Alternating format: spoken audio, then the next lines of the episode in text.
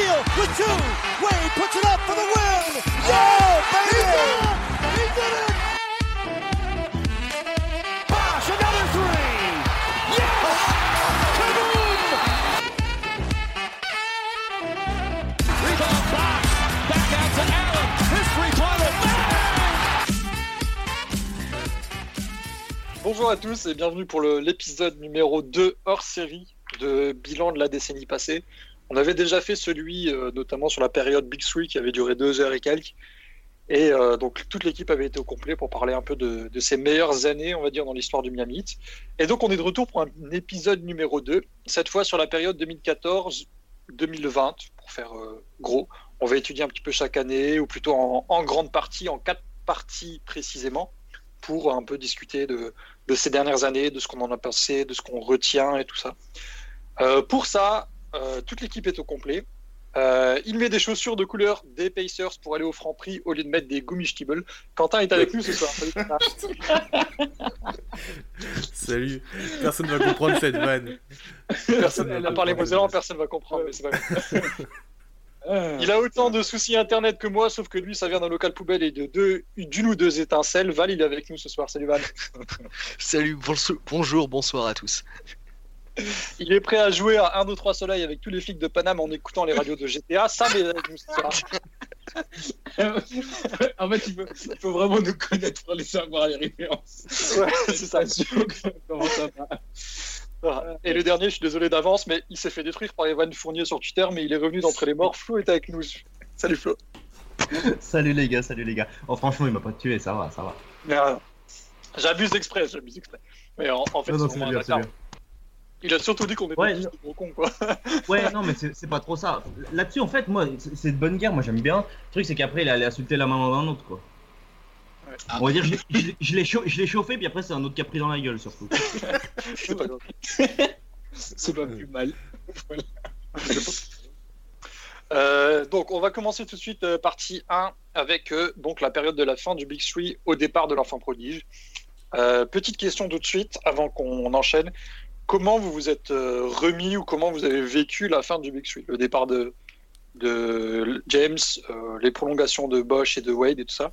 Euh, quels étaient vos ressentis? Où est-ce que vous étiez quand vous avez appris que James partait, etc. Quentin, par exemple, pour commencer. Où est-ce que j'étais? Je m'en souviens plus, mais bah c'était un peu attendu au final, donc je m'attendais à ce qu'il retourne à Cleveland, donc finalement j'ai pas si mal pris que ça. Enfin, j'étais préparé quoi mentalement à ce départ. D'accord, Sam Alors, j'étais quasiment à la même place à laquelle je suis à l'instant là, vraiment sans mentir. Et je pense que j'étais content parce que non seulement je m'y attendais, enfin il y avait eu pas mal de news les jours précédents. De toute façon, je pense qu'on va y revenir rapidement, mais il y avait pas mal de news où euh, certains joueurs free agent hésitaient un peu à venir parce qu'apparemment ils avaient des oui dire que c'était pas sûr que LeBron allait re-signer, etc. Donc en fait, il y avait un espèce de, de, de, de- d'accord tacite dans la ligue, ou en tout cas de discussion, de bruit de couloir, où ça commençait à savoir qu'il n'allait pas forcément rester. On sortait d'une défaite qui était assez, euh, assez monumentale. Du coup, je pense que même lui, il l'avait pris, il l'avait pris euh, de, de la sorte. Du coup, à partir de là, je m'attendais à ce qu'il parte. Et puis bon, j'étais plutôt content de revoir Wade tout seul dans l'équipe. Donc euh, bon, on avait eu un bon, enfin c'était un bon run, mais voilà, c'était la fin. Puis. Wade Bosch, quoi, je veux dire. En fait, Voilà, quand, on quand on a signé le Big Three à la base, déjà Bosch, il avait signé avant James. Je me disais, putain, cette équipe, elle a déjà de la gueule. C'était déjà sympa et tout. Et j'- entre autres, bon, après, c'est 4 ans après, donc forcément, ils sont plus vieux, mais je voulais dire, je me suis dit, putain, ça serait bien de les voir ensemble. Après, je me rappelle plus si c'était imminent, mais il y a la signature de Deng, donc tu te dis, Mais, il y a- euh, il y a LeBron qui part, mais ça va, on tombe pas dans un fossé, quoi. Mais le même jour, enfin juste avant de finir et tout, mais le même jour où euh, le même jour quand LeBron se barre, après il y a une rumeur qui vient le jour même parce que Bosch il allait signer aux Rockets. Et c'était, enfin moi j'ai Ouais. j'ai très peur qu'il parte. Autant, bon LeBron j'étais content parce que voilà Wade etc. Autant Bosch j'ai douté jusqu'au dernier moment qu'il se barre et Ouais, ça, je pense que ça m'aurait fait mal. Et ça m'aurait fait Enfin, vraiment. c'est- limite s'il n'y a pas eu l'accord, quoi. Je veux dire, si on mettait pas le, Ah ouais si on mettait pas le max du pas sur le max, 5 ans, il, il y allait. Hein. Ouais, ouais, ouais, très très clairement. Euh, pour les stats, avant de donner la parole à Val, euh, Chris Bosh, il était quasiment au Rockets pour 96 sur 4. Et finalement, Pat Riley a réussi un peu à retourner la situation parce qu'il était euh, quasiment à Houston en fait pour Ah bon 5 ans et 110 Ouais, millions. ça, ouais, ouais. Donc euh, vraiment le maximum du maximum. En plus, ils, ils, ils ont, ils avaient une bonne situation avec Arden. Bon, t'imagines le, pi- le pick and roll et pick and pop avec Arden, ça aurait été une furie. Mm, mm, Il y avait puis, Howard euh, aussi, je crois, à l'époque, et Josh Smith peut-être, quelque chose comme ça. Ouais, oh là là. Dwight Howard déjà- était déjà là, je crois. Je crois qu'il était déjà Ah là. il était là-bas, ouais, ouais, ouais. Il était là-bas. Ouais, ouais, puis en plus, Bosch, Bo- Bosch, il est natif, de- il est, il est du Texas, quoi, donc euh, ça, Oui, ça aussi. avait du sens, quoi, on va dire. Ouais, bah. Mm. Euh, Val, comment t'as vécu toi le, le moment où James est parti? Hum, Alors euh, j'étais un petit peu dans le même esprit que Quentin. Bon après c'était euh, suite à ma, à toute pre- à ma toute première saison, enfin toute première saison, première campagne de playoff suivie avec Miami, donc euh, c'était vraiment le le, dé- le début de mon ère en tant que fan euh, de l'équipe. Mais euh, oui sur les quelques mois de toute, enfin les quelques mois, quelques semaines pardon qui ont suivi. La, la fin de la saison, il y avait déjà les quelques, on pouvait déjà avoir quelques petites rumeurs euh, sur euh, LeBron qui n'était pas sûr de rester. Donc finalement, oui, euh, j'y étais évidemment, t'es choqué vu, euh, enfin choqué.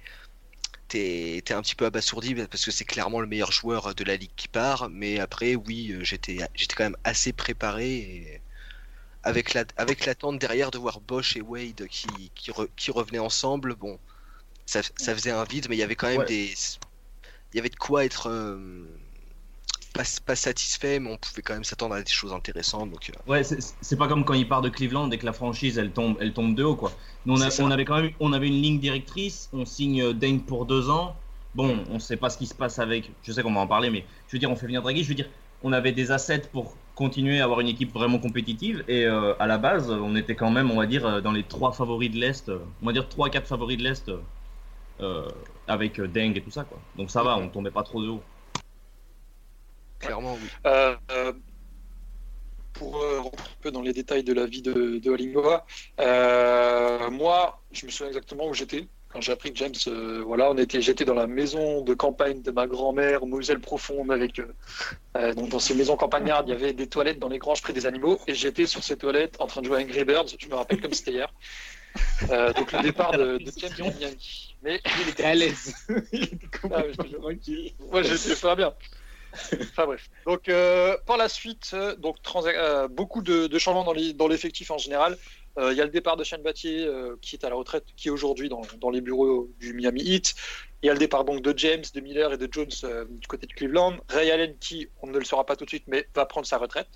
Et surtout, il y a donc la resignature de Bosch, celle de Wade pour deux ans, celle de Udo pour deux ans, celle du Birdman pour deux ans, celle de Rio pour deux ans, Josh Mark pardon, qui rejoint Miami pour quatre ans, Danny Granger, euh, pour ceux qui s'en rappellent de, des Pacers, qui signe pour deux ans, Deng pour deux ans, etc. Et il y a du, du James Ennis, du Shabazz Napier qui est drafté et du Tyler Johnson chez les rookies. Et surtout, euh, fin novembre, il y a la signature que personne ne, ne comprend, personne ne, euh, ne voit venir, entre guillemets, c'est celle d'Hassan Whiteside qui va exploser plus tard. Mais en tout cas, après la défaite, la, pardon, la- le départ de James, c'est un effectif construit pour presque aller au bout, voire aller au bout. Donc on retombe parfaitement sur nos pattes et euh, on avait quand même des espoirs en début de saison. Je sais pas ce que vous en pensez, mais on y croyait en tout cas. Ah, clairement. Ah ouais, ouais, ouais, sûr. On, faisait peur, on faisait peur quand même, hein, mine de rien. On, on avait on, je crois qu'à la main on avait, je sais plus, cette saison-là il me semble que c'est Norris Cole qui la commence en titulaire, mais t'as quand même Wade, Deng, Bosch, bon Whiteside il était pas encore là, mais il y a- quand même un effectif de fou quoi. Il y a des signatures un peu, un peu hein, mais bon, on en reparlera. Euh, donc ensuite, ça semble aller pas trop mal au début. On enchaîne sur 5 victoires en 7 matchs, mais euh, petit à petit, ça devient plus compliqué. Début décembre, euh, en 2014-2015, du coup, on enchaîne quand même 6 branlés en, en 11 matchs. Et sur les 3 derniers, Bosch est absent pour des soucis au mollet. Donc ça, c'est euh, sur le moment, c'était pas inquiétant parce qu'on ne savait pas ce qui allait se passer par la suite. C'était une petite élongation, mais il reviendra plus tard. Et il enchaînera des sacrés matchs, notamment contre Chicago, euh, avec euh, Hassan Whiteside qui commence à montrer le bout de son nez qui va faire des 16-16, puis des 16-24 contre Dallas, etc. etc. Euh, comment est-ce que vous avez vécu, vous, l'explosion d'Hassan Whiteside, tout doucement, un mec euh, qui vient nulle part, qui jouait euh, en Israël, je crois, et qui commence à exploser tout le monde, là, Au Liban, au Liban il jouait. Au Liban, c'est ça, exactement. Putain, un truc de fou. Ah mais quand tu vois, bon, déjà le voir le mec exploser, c'est ouf. Quand tu vois déjà son sa page Wikipédia, tu rigolais un moment parce que des deux chinoises, le Liban, euh, l'Israël et tout ça. Mais euh, c'était de la folie. C'est surtout qu'en fait, on était à un moment où on, on avait une bonne équipe, mais c'était pas l'équipe la plus kiffante à avoir joué. Donc avoir un mec qui explose un peu comme ça, qui fait un peu les, les titres et tout ça, franchement, c'était kiffant. Moi, franchement, j'aimais bien. Euh, on n'a pas- on n'avait pas encore les problèmes avec lui qu'on a eu après. Surtout qu'il n'avait pas encore un gros rôle. Donc franchement, au début, c'était sympa à voir. C'était un peu comme euh, le Jérémy Lin qui explose, des trucs comme ça. Donc au, dé- au début, franchement, pour cette saison-là, ça, va. C'était. C'est plus la question de surprise en fait qui est agréable que, que le, Ah, le- le pur c'est- niveau de jeu. Ouais, c'est ça, c'est ça. C'est, parmi les, je pense que parmi toutes les trouvailles de ces dernières années de de, de Pat Riley et, et compagnie, je pense que c'est, le premier, quoi, on va dire. Avec Tyler Johnson, c'est un peu les premiers depuis ouais. depuis euh, ça. depuis la nouvelle ère, quoi. Bah, clairement, Ouais, ouais. et puis il était, il, il est- il était aussi super impactant dès le début. Enfin, c'était la période où, voilà, comme, euh, comme il le dit, ça, enfin, il, a- il avait pas encore son contrat, donc il était obligé de tout faire à fond. Il se- Après, voilà, il était encore très brut, il, a- il faisait les mêmes erreurs qu'il pouvait faire par la suite. Donc ça, bon, ça arrive, ça, enfin, voilà, il était jeune, etc. Enfin, jeune dans son jeu, je veux dire. Mais dans l'absolu, il y avait Bosch qui venait de partir, donc tu as une pépite qui arrive et qui fait des triples doubles avec 10 blocs. Des trucs que tu n'as pas vu depuis, euh, depuis que tu regardes la NBA. Et le mec, il les enchaînait, il se donnait à fond. Et puis, bon, euh, même si parfois il y avait des soucis au niveau, de, au niveau de- du tempo parce qu'il n'allait pas à la même vitesse que X, Y, etc., il y avait quand même une vraie explosion, un truc qui forçait à regarder. C'était une vraie présence défensive, donc il pouvait colmater Ouais. d'autres choses qui arrivaient. Enfin, c'était vraiment d'un coup, il y avait une pièce qui tombait dans l'effectif qu'on avait tou- toujours voulu. D'ailleurs, je me souviens qu'à cette période, il y avait eu. C'est peut-être un des premiers articles que j'ai lu de Nekeas d'ailleurs. Mais genre, euh, je sais pas si c'était lui ou quoi, mais quelqu'un qui disait qu'en fait, on avait trouvé le joueur dont on avait toujours eu besoin avec LeBron. Tu vois, enfin, c'était Bosch, il Je était capable de de ça, ouais. je, je sais plus qui l'avait écrit, mais en tout cas, c'était euh, ouais, voilà, Bosch, il est capable de s'écarter. On en a besoin avec LeBron, ça a toujours été important. Mais LeBron, pour le développer vraiment à fond, il lui faut des spacers et quelqu'un qui est capable d'aller, au- enfin, qui est capable de jouer les pick and roll avec lui. Et c'est une des raisons pour laquelle il est parti, parce qu'il avait trouvé Tristan Thompson là-bas. Et du coup, c'était vraiment d'un coup, on avait une pièce qui tombait nulle part et c'était putain, pourquoi on l'a pas eu avant ou pourquoi on l'est pas parti chercher plus tôt? Mais à cette ça, époque, on- Pardon, pendant le Big Three, on les, on, on les a collectionnés, les, les pivots, avant d'en trouver un qui on- était Birdman. on a- on- bah, on- voilà, c'est ça. On devait jouer avec Birdman, mais qui n'était pas vraiment rentable sur, sur euh, de longues minutes. Où voilà, fallait vraiment le prendre en tant qu'energizer, où il allait faire 20 minutes, il allait faire son rôle à fond, un peu avec Udo, un peu dans le même style. Où voilà, on Les- devait les- alterner. les- un peu. Les dampierres et tout ça, là, ça arrivait pas à la cheville. C'est ça. C'était vraiment, on devait enchaîner avec des pivots qui n'avaient pas nécessairement bah, le niveau euh, de nos, de nos aspirations. Et d'un coup, on en avait un qui, au bout du compte, aurait pu avoir le niveau, tu vois. Et donc, c'était sympa de l'avoir maintenant. Il y avait quand même des petits regrets, mais c'était ouais, c'était vraiment euh, inattendu. Avant de donner la parole à, à Quentin, je vais juste rappeler 2-3 stats. Donc il fait un 14-13-12, euh, 14 points, 13 rebonds, 12 contre, premier triple double en carrière, euh, le 25 janvier 2015 contre Chicago. Alors euh, j'ai plus le truc, de- j'ai plus le truc devant les yeux, mais je crois qu'à l'époque Pau Gasol était à Chicago. Je crois que c'était sur sa tête à lui, il me semble. Hmm. À Chicago, ouais. Je, je sais qu'en plus, Po- Pogazol, de, si, si LeBron restait, il signe à Miami en plus. Ouais, ouais, aussi. Mais, euh, C'est vrai. Il me semble, ouais, c'est ça. C'est Ah le match où, où- où il parle de ses notes de 2K, là, euh, Whiteside. Get Et- il enchaîne donc le 28 février suivant, euh, le mois d'après, avec euh, 24 rebonds, puis un match à 24, pardon. Euh, le 4 avril, un match à 25, qui est depuis le second record all-time de Miami après les, les 34 de, de Saïkali dont on avait parlé la dernière fois. Et encore euh, le dernier match euh, à 24 rebonds. Donc euh, un enchaînement de, de records à plus de 20, 20 rebonds, quelque chose d'assez inattendu et d'assez surprenant du, côté de Miami qu'on n'a pas l'habitude de voir et qu'on n'aura toujours pas l'habitude de voir par la suite. Quentin, euh, comment toi tu as vécu euh, cette explosion d'Assan et euh, plus globalement sa saison aux côtés, donc on va, on va en parler plus tard, d'un Bosch qui du coup est absent quoi?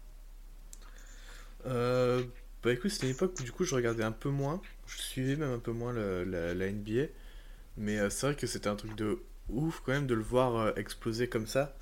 Euh, Enfin, ouais, comme, comme disait Sam, le mec il enchaîne les triples-doubles avec les contres, euh, enfin, ouais, c'était un truc de ouf et c'était un vent de fraîcheur dans, la, dans cette saison. Et après, euh, voilà, j'ai pas, j'ai pas vraiment plus de souvenirs que ça de cette saison. euh. Le, le- le truc, c'est que nous, on n'était pas habitués parce que c'est pas comme si on avait eu des années de Dwight Howard avant. Nous, depuis 2006, on n'avait pas eu un, on n'avait pas eu un pivot qui, qui était potable, quoi. C'est Donc, euh, c'est des années qu'il y avait personne peu qui était capable de prendre des putains de rebonds dans cette mais équipe. c'est grave. Et, et même là, même maintenant qu'il est plus là, il y a personne qui prend des putains de rebonds. C'est grave. C'est Ouais. vrai. On, a eu, C'est vrai. on a eu un éclair et puis ça y est, voilà, on a pris tous nos rebonds pour jusqu'en 2029 et c'est pas possible. Enfin bref, ouais, donc, c'était En fait, il récupérait tous les rebonds qu'on n'avait pas pris avant. ça. Du coup, peut-être que d'ici 7 ans, voilà, on aura un nouveau pivot, ça serait sympa. Enfin bref, après ça, du coup, euh, Miami galère par contre toujours autant en termes de résultats. Euh, on arrive au All-Star Game avec un record de 22 victoires et 30 défaites, donc quand même assez en dessous de la moyenne. Euh, et le 3 février 2015, on a un super match de Chris Bosch, peut-être l'un des derniers grands matchs de, sa part, avec euh, 34 points face aux Pistons, je crois, et surtout 21 points dans le troisième quart, à 9 sur 9 au tir. Un coup de chaud dont il ne nous avait pas forcément habitués, mais qui n'est pas forcément surprenant quant à son style de jeu. Euh, je ne sais pas si vous vous rappelez de ce match-là. Euh, Il faut- En fait, il faut que j'aille. j'ai- Non, ordi- non. Je suis pas sûr de. J'ai des matchs en tête comme ça où Bosch vraiment il devient incroyable et genre inarrêtable. Et je sais plus si c'est contre les Pistons, mais il y en a un que j'ai en tête et voilà, c'est ça. C'est troisième carton, il a juste la main chaude. Pas, enfin, ça nécessite même pas forcément qu'il joue trop bien ou qu'il soit hyper rapide ou quoi. Juste, il a la main chaude, il prend bien ses positions, ses shoots rentrent et puis ça le sert correctement. Et puis bah après, c'est c'est ce dont on a besoin quoi. Le mec, le mec c'est incroyable comment en 6 mois il est devenu putain de bon à 3 points. Le mec il a jamais tiré un 3 points de sa vie. Puis ils, ils lui ont demandé un peu de s'écarter le jeu pour, pouvoir, pour que Wade et LeBron puissent, euh, puissent utiliser leur, leur, leur capacité physique à rentrer dans la, dans la raquette. Et à partir de là c'est parti quoi. Le mec il, il tire à 40% quasiment à 3 points. cette métamorphose de Bosch, on n'en a pas forcément trop parlé dans le précédent podcast sur la décennie, Ouais. mais ça a été fondamental dans la réussite euh, globale de l'équipe. Mais ouais, mais pas que quoi. bon, Je, je, je, je veux dire, c'est. Euh, Merde, j'ai oublié le mot en français, mais c'est euh, c'est quasiment le premier de cette génération à avoir fait ça parmi les bigs. Je veux dire, avant, avant ça, il y en a plein Ah, commencé. il y a Dirk. Il y a- c'est difficile de dire ça, il y a Dirk. Je- Mais, euh, J'aime beaucoup. Ouais. Dirk, Dirk, c'est une première option. Ouais, ouais, voilà. Mais je, je, je veux dire, Bo- Bosch, il avait jamais tiré, il s'est mis à tirer à 3 points. Il y a plein, plein, plein de big men qui ont pris ce modèle-là, quoi. Et ça, moi, je trouvais que c'était ouf, quoi. je Et que on arrive, ça. euh, on arrive, là je vais donner la, parole à Quentin, euh, sur euh, un trio de jours euh, absolument décisif dans l'histoire de Miami, j'ai envie de dire. Le 19 au 22 février 2015. Donc le 19, il y a le, trade pour Goran Dragic. Donc on envoie Danny Granger, deux first pick le 2017 et le 2021, plus 2 millions à Phoenix, qui envoie Sean Williams. On envoie aussi Norris Cole et du Justin Hamilton et du fric à la Nouvelle-Orléans. Et on récupère donc, en plus de Goran Dragic, on récupère Zoran Dragic, le frère. Euh, je pense que c'est un peu. Voilà, si vous voulez Goran, vous prenez Zoran avec, parce qu'ils veulent pas se séparer. Et donc, trois jours ou deux jours après ce, trade, euh, gros souci, parce que tout part un peu en, catastrophe avec euh, l'embolie pulmonaire de Chris Bosch. Fin de saison, il avait beaucoup de soutien de, la part de tout le monde. On n'avait absolument aucune idée de comment ça allait se dérouler. On savait pas du tout que ça pouvait être aussi grave. Et. Euh, on pensait pas du tout que c'était la fin de, de Chris Bosch à Miami. Euh, comment toi, Quentin, tu peut-être que tu suivais un petit peu moins, mais comment tu as vécu ce truc-là? Est-ce que tu étais inquiet ou pas du Ouais, tout? J'étais au fond. hein. Chris Bosh, c'était. euh, c'était... Au fond de Chris Bosch, c'est ça? Non, non, non. C'est bizarre. T'es chelou, toi. Chacun son truc, hein, on juge pas, nous. hein. Non, non, j'étais au fond du trou. Mais pas celui de Chris. Bosh, Bah hein, voilà, bien trou, euh. Non, mais du coup, ouais, j'étais. On parlait du départ de LeBron, moi ça m'a fait ça m'a fait bien plus mal le truc Ouais, de Bosch que le départ de. LeBron, tu vois. Ah, clairement, Euh, le départ de Bosch, c'était. Enfin, le départ. Le- son, problème, c'était c'était un truc horrible. Et puis en plus, euh, on avait tradé euh, Norris Cole, que moi j'adorais beaucoup. Et euh, Ouais, moi aussi. pour moi, on l'avait tradé contre le mec qui s'était fait euh, poster par Derrick Rose. Je sais pas si vous vous souvenez de ce poster Ah oui. de Derrick Rose sur Dragic. Donc, euh, ouais, j'étais vraiment Ouais, pas bien à, cette, à ce moment-là, quoi. C'est. Ouais, non, Chris Bosh, c'est trop, trop un joueur que, que j'adorais et c'était, enfin, et qui était très fort. Et le voir se, se- devoir arrêter sa carrière à cause d'une maladie, d'un problème de santé, c'était horrible. Val, toi, ouais. euh, Non, un vas-y, petit- c'est un petit peu la c'est un petit peu la même chose pour moi clairement En- après tous les après tous les sacrifices que le mec que le mec fait et le et le, le début de le début de saison post Big Tree qu'il nous fait où il reprend petit à petit un rôle de, première option offensive et auquel où il commençait vraiment à exceller en plus non seulement pour l'équipe c'est un coup d'arrêt monumental et ça et clairement ça nous a flingué et émotionnellement c'est un des plus gros coups sur la tête qu'on ait pris ces dix dernières années, quoi, clairement. Si ce n'est le plus gros, en fait. bah, tu, tu le dis très bien, avant de donner la parole à Sam et Flo, euh, c'était son moment, quoi. Maintenant, c'était Oui. à lui, il avait fait du sacrifice, tu, l'as- tu l'as bien expliqué, et c'est d'autant plus frustrant qu'il fallait que ça arrive à ce moment-là, quoi. Surtout quand, alors qu'on vient juste de récupérer Go- Goran, qui était parfait pour jouer avec lui. Mm, mm, mm. Sam, Flo, qu'est-ce que vous, vous, vous avez à dire là-dessus? Bah, c'est ça, c'est. Enfin, je veux dire, tu souhaites ça jamais à personne, mais s'il y a un mec à qui tu souhaites pas ça, c'est Bosch, quoi. C'est, c'est le nice guy, c'est le mec qui sacrifie tout, c'est, c'est vraiment pas à lui que ça. Enfin, je veux dire, je le souhaite à personne, mais c'est vraiment pas à lui que ça devait arriver, quoi. Et puis, euh, puis comme tu disais, on, on savait pas, on savait pas si elle- on allait le revoir dans deux mois, on savait pas s'il allait se remettre à jouer. Mm. C'était très très flou au début, ouais. Ah ouais, trop, ouais. Et après, bon, il a rejoué, il, il est retombé malade, on en reviendra, mais je veux dire, on savait vraiment pas à quoi s'attendre. La saison était un peu pourrie à la base, donc on se dit, bon, ça va, on perd pas une grosse opportunité de titre, mais enfin quand même, quoi. Ça fait... C'était vrai, c'était sombre, Et- quoi. Tu l'as bien dit parce que Miami, euh, c'était un peu comme en ce moment où il, il parle très peu des blessures. Euh, on l'a vécu avec Winslow cette année. Euh, combien de temps ils vont être absents que- Quelle est exactement la blessure? Il n'y a rien qui sort. Et là, à l'époque, c'était euh, comment dire encore plus compliqué que Winslow parce que Bosch c'était notre meilleur joueur avec Wade. Et donc, euh, bah, on, on était en galère. On était euh, attends, aussi solide qu'on soit Winslow, défensivement. On c'était notre meilleur joueur aussi. Je comprends pas ce que tu veux dire. On y viendra Oui, on est catégorique. Ouais. Euh, et du coup, ben, euh, ouais, donc je disais, euh, on était solide défensivement, mais on était en galère offensive, et donc perdre un gars comme ça qui peut tourner en 20-10, c'est quand même compliqué. Euh, Sam, toi, du coup, sur, sur Bosch? Moi, c'est simple. Il y a, enfin, Wade, c'est mon joueur préféré. C'est le joueur qui m'a fait aimer le, le basket et la NBA, etc. Les blessures qu'il a eues au genou, c'est un des trucs qui me dégoûte le plus de l'histoire du basket. Mais il y a, y, a, y a un mec qui avait fait un sondage une fois sur Twitter. Ouais, si vous pouvez changer un événement dans l'histoire de toute la NBA, donc l'histoire de la NBA, qu'est-ce que vous changez? Moi, je change ça. Ça m'a abattu. J'étais dégoûté. Non seulement j'étais dégoûté parce que du coup, tu avais l'équipe de Bron qui avait le chemin direct jusqu'au final, mais tu avais la première option qui, bah, comme, comme, comme vous l'avez dit, qui avait sacrifié pendant 4 ans et qui avait sacrifié non seulement dans le jeu, mais aussi mentalement, où le mec il se faisait bâcher sur tout. Enfin, dès qu'il y avait une erreur, dès qu'il y avait une défaite, c'était lui qui prenait, euh, même au niveau du jeu, même au niveau des shoots, au niveau du. Enfin, c'était toujours lui qui, qui avait tout pris. Là, il avait l'opportunité de vraiment redevenir première option. Il recommençait un peu à. Enfin voilà, il récupérait un peu son mojo, donc il avait de temps en temps la main chaude, etc. On sentait qu'il redevenait de plus à l'aise, euh, en tant, euh, de plus en plus à l'aise en tant que première option. Il y avait toujours un peu cette espèce de phénomène là, ok, j'ai passé 4 ans sans être première option, du coup, il hésitait un peu avec les shoots, un peu comme ce qu'on peut voir avec Bam aujourd'hui, par exemple. Mais c'était voilà, il, il commençait à, à redevenir à l'aise. Et d'un coup, voilà, tu as un truc où la saison elle est finie, donc tu as la saison du 8 qui est finie. Plus lui, bah voilà, les jours qui suivent, tu commences à voir des trucs sur les caillots sanguins. Tu n'en as jamais entendu parler, mais finalement, le mec, il est mort à la fin de l'année. Du coup, enfin, c'était, c'était, c'était, c'était, ouais, non, c'est terrible. C'était un, peu- c'était un peu en- angoissant. En ce temps-là, Ouais, il, y avait il il aussi un autre joueur qui avait des caillots sanguins et qui a pas eu aussi grave, c'est Teletovic, je sais pas si vous en rappelez. Ouais, Oui, mais c'est parce que Peletovic, il, les- il, les- il les a pas eu deux fois. En fait, c'était ça la question avec Ouais, moi. c'est que voilà. les caillots, ouais, c'est ça. Les caillots sanguins, si tu les as deux fois, enfin, si tu les as une fois, c'est pas grave et ça, dis- ça finit par disparaître. Et après, tu, enfin, ça, c'est, c'est, Ouais, lui, c'est- lui c'est chronique, quoi. Lui, c'est chronique. Ouais, voilà, c'est ça. Ça devient deux fois et t'es obligé de jouer sans Puis- anticoagulant et donc c'est plus possible. Comme, comme tu dis, en, En fait- plus, je, je veux dire, avec lui, il, il méritait trop, ce mec, il méritait trop d'avoir cette équipe.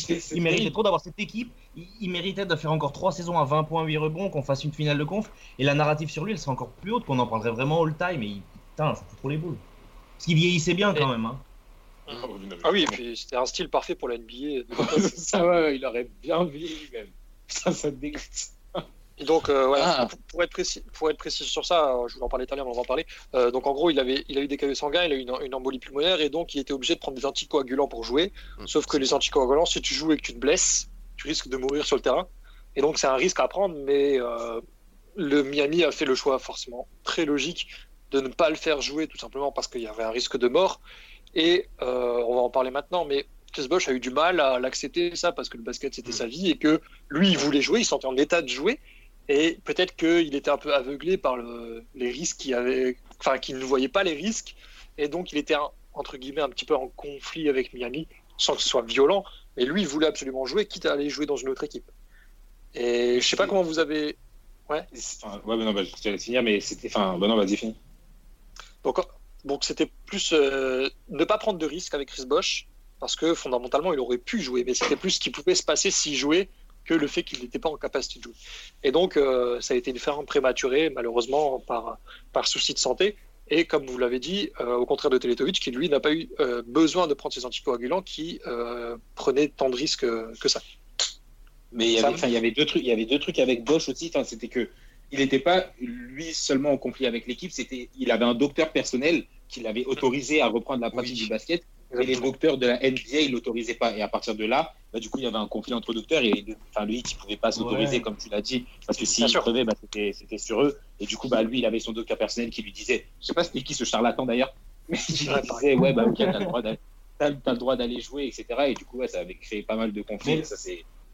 Après, après sa deuxième maladie, c'est- c'est-à-dire la saison d'après, je sais pas si vous vous rappelez, mais on le voyait apparaître des fois dans les camps d'entraînement des Lakers et tout ça, ça avait parlé des Lakers à un moment, il me semble. Ouais, parce que ouais, lui, il voulait rejouer et il cherchait justement une équipe avec un docteur qui pouvait le clear. Euh, un Ouais, docteur, ça. une équipe de la NBA. Et il y en avait aucun qui voulait le faire. Et, En fait- je sais qu'il y avait. Ouais, non, vas-y. Pardon, excusez, j'arrête pas de couper. Ça ressemble un petit peu à Morning en 2001, quand il signe avec les New Jersey Nets, alors que Miami disait Putain, fais pas ça, ton. Ouais, c'est- terrain, c'est dangereux ça. Et après, ils se sont rendus compte qu'il a dû se refaire opérer, et puis il revient trois ans plus tard, quoi. C'est, Ouais. ce serait- Je veux dire, à Miami, on avait déjà vécu ça en plus, donc et Pat Riley, c'est ce qu'il fait, quoi. Mais il y avait, il y avait aussi une autre, un autre truc avec le- le- la situation de Bosch, c'est que ça créait pas seulement un, problème s'il était sur le terrain, mais aussi s'il voyageait. Et du coup, il y avait, il y avait même des, des- il y avait, voilà, c'est ça. Et il y avait des hypothèses où il y avait un long article qui était sorti sur ESPN, je crois, ou alors sur un site du Hit, qui était, ouais, comment Bosch pourrait jouer à nouveau. Et donc, tu avais plein d'options en mode, ouais, est-ce que si tu as un, autre- une- un docteur d'une autre équipe qui arrive à le clear, est-ce qu'il pourrait signer là-bas? Est-ce qu'il y a la possibilité que le Hit le, le fasse jouer uniquement des matchs à domicile avec un temps réduit qui fait que même s'il prend des anticoagulants, ça n'agira pas en temps. Enfin, c'était n'importe quoi. Tu avais vraiment des, des options qui allaient dans tous les sens, mais c'était absolument pas. Enfin, c'était pas, c'était pas vraisemblable. Et du coup, voilà, ça s'est terminé comme ça. Parce que du coup, Chris Bosh commençait son contrat de 5 ans, ça, on l'oublie pas. C'est ça. Et euh, Oui, oui. il, ouais. il- il lui restait encore 4 ans, 4 ans et demi de contrat, bon, plutôt 3 ans et demi, parce que tout, ce- tout ce dont on parle là, c'est la saison après dont on qu'on n'a pas, Ouais. encore, euh, dont on n'a pas encore parlé. Mais euh, c'était. Chris Bosh, lui, cherchait juste une équipe qui lui dit Bah oui, nous on te prend, on te laisse jouer. Sauf que, ça. évidemment, il n'avait pas dans la ligue parce que personne ne voulait prendre ce risque-là. Enfin, le risque, ouais. C'est ça. ouais. Euh, avant que je continue, Ouais. Val et, Val et Quentin, vous avez quelque chose à dire là-dessus? Hum, J'ai rien de plus à rajouter de- que ce qui a été dit, quoi. Non, juste euh, été- pareil, c'est vrai que mais c'est vrai que c'était un bordel pas possible. Je me souviens des Oui. des 2 mètres 5 qui se, contra- qui se contredisaient et tout et ouais, c'était un gros bordel, c'était vraiment un gros bordel. euh, Flo? Ouais, non, c'était juste pour dire que c'était un- comme c'était un cas unique, que jamais la NBA avait affronté un truc Mm. dans ce genre-là, on savait vrai- vraiment pas bon, où on allait, quoi. Et euh, ouais, j'avais un autre truc à dire, mais je me rappelle plus, donc vas-y. Donc pour terminer sur cette saison-là, euh, ah, donc Hassan Whiteside est un peu la, la seule lumière euh, avec Goran Dragic de, de, de ce moment-là. Euh, il tourne à 12-10 de moyenne, plus 2,5 contre. Sauf que ben, sans Bosch, c'est compliqué. On enchaîne avec 6 défaites sur les 9 derniers matchs et on échoue dixième euh, au port des playoffs, 37-45 de, de ratio. Donc une saison quand même, euh, moi je l'ai marqué sur ma feuille, je sais pas si vous serez d'accord, une saison de merde. Euh, Ah ouais, parce que- ouais, ouais, C'est très bien C'est bien résumé. résumé, ouais, c'est ça. c'est bien résumé. Sincèrement, je-. Plus j'étudiais le truc, plus j'avais ce, ce- ce bilan-là. Euh, à part quelques highlights de James Ennis, euh, dont le poster face à Washington, qui moi, m'a Ah, le marqué. C'était le premier, premier match de la saison en plus. hein. Euh, la récupération de Goran, et puis une bonne saison, euh, on va en parler un tout petit peu maintenant, parce qu'on n'aura plus l'occasion d'en parler après, de Luol Deng, quand même, qui était performant cette saison-là en 14-5-2. Euh, et puis euh, 47% au tir, 35 à 3 points et 76 au tir, au, au lancer. Et puis le meilleur PER de l'équipe. Euh, Qu'est-ce que vous retenez justement de, de cette saison de, de Lou Holden qui finalement était, euh, j'ai envie de dire, le, le joueur moyen de- du plus haut niveau euh, de, l'équipe quoi? Un, un véritable, un- un véritable kiff ce joueur, moi j'adore. Ouais. Pas, pas- pas parce qu'il est, il est pas du tout impressionnant à voir jouer, il est pas du tout clinquant, il est, il est contraire du bling bling, mais au niveau, c'est un peu un chaînon manquant pour n'importe quelle équipe qui veut gagner quoi. Donc, euh, moi franchement j'ai- vachement bien aimé. En plus quand Bosch est blessé, il est passé en 4 et c'était encore mieux, vu qu'on commençait à se small balliser un peu. Donc euh, en plus, on avait signé un prix dérisoire, si je me rappelle bien. On, on hésitait entre. Je me rappelle que on voulait, on allait signer d'abord Trevor Ariza, il voulait 4 ans, donc on a mis 2 ans à, à Luol Deng, et franchement. 219. 19 219. millions sur deux ans. même. Ouais, ouais, voilà. Euh. Quentin, toi le Holden, comment tu l'as Euh, tu l'as senti Je pas trop d'avis. Enfin, non, c'est vrai que c'était bah, c'était un, un bon joueur, mais euh, c'était pas un joueur que j'appréciais spécialement euh, à l'époque avant qu'il signe. Et euh, bon, je pas vraiment d'avis. C'est vrai qu'il fait une bonne saison, mais euh, voilà, j'étais pas, j'étais pas en kiff sur lui, moi. Ok, Val, Sam? Moi, enfin, moi, perso, à l'époque, j'étais euh, encore dans l'espoir qu'on allait redevenir très compétitif bientôt. Euh, pour moi, Bosch, enfin pour moi, c'était pas définitif. Et donc en fait, moi, je voulais qu'on le garde très très clairement. Un peu à, un peu à l'instar de ce qu'on avait avec James Johnson plus tard. Et d'ailleurs, pour moi, en fait, je pense même que si on avait gardé Deng, euh, enfin, Deng sur un ou, ou deux ans, enfin, ouais, un an de plus, on n'aurait peut-être pas fait la connerie avec euh, le contrat de James Johnson plus tard. Mais bon, voilà, ça, on est retombé sur nos pattes. Mais à l'époque, moi, voilà, c'était, c'est exactement le même type de joueur. Éventuellement, il était, enfin, ah, je suis pas sûr de ça, mais je pense qu'il est un peu plus petit que James Johnson.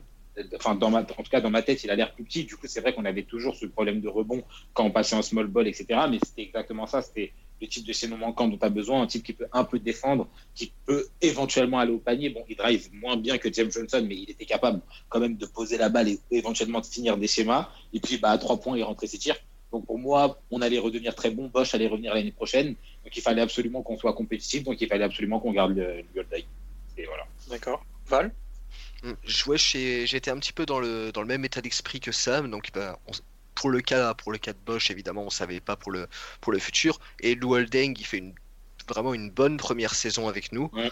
Et moi j'étais moi j'étais convaincu qu'il pouvait vraiment nous aider euh, sur euh, les deux trois euh, prochaines années qui, a- qui ont suivi. Et en aura l'o- on aura l'occasion d'en reparler dans la saison d'après. Il a il, il l'aura prou- il aura prouvé ça d'ailleurs, je pense, dans sa tenue Ouais. à, à Miami. Ouais, Et donc, C'est un peu ça le problème, sa deuxième saison était tellement bonne qu'on a su au bout d'un moment qu'on n'allait pas pouvoir le re-signer parce qu'on n'avait pas à avoir C'est exactement ça. C'est un peu le problème. D'ailleurs, on, voit bien, on voit bien euh, le, le, le, le contrat qu'il a signé aux Lakers après. hein. Oui, après, oui, C'est ça, ça, En effet. ça, bon, ça leur a coûté cher. En tout cas, à l'époque, nous, on, on aurait bien aimé. Mais bon. Et donc on enchaîne avec la saison 2015-2016 sur, cet, euh, sur cet échec cuisant. Et là, le plus grand moment de la vie de Quentin, euh, on commence avec la draft de Winslow. De la 10. franchise, tu veux dire. Et on enchaîne avec euh, la plus belle surprise inattendue de, de la saison, c'était euh, la draft de Josh Richardson en 40. Complètement inattendue de la part de tout le monde.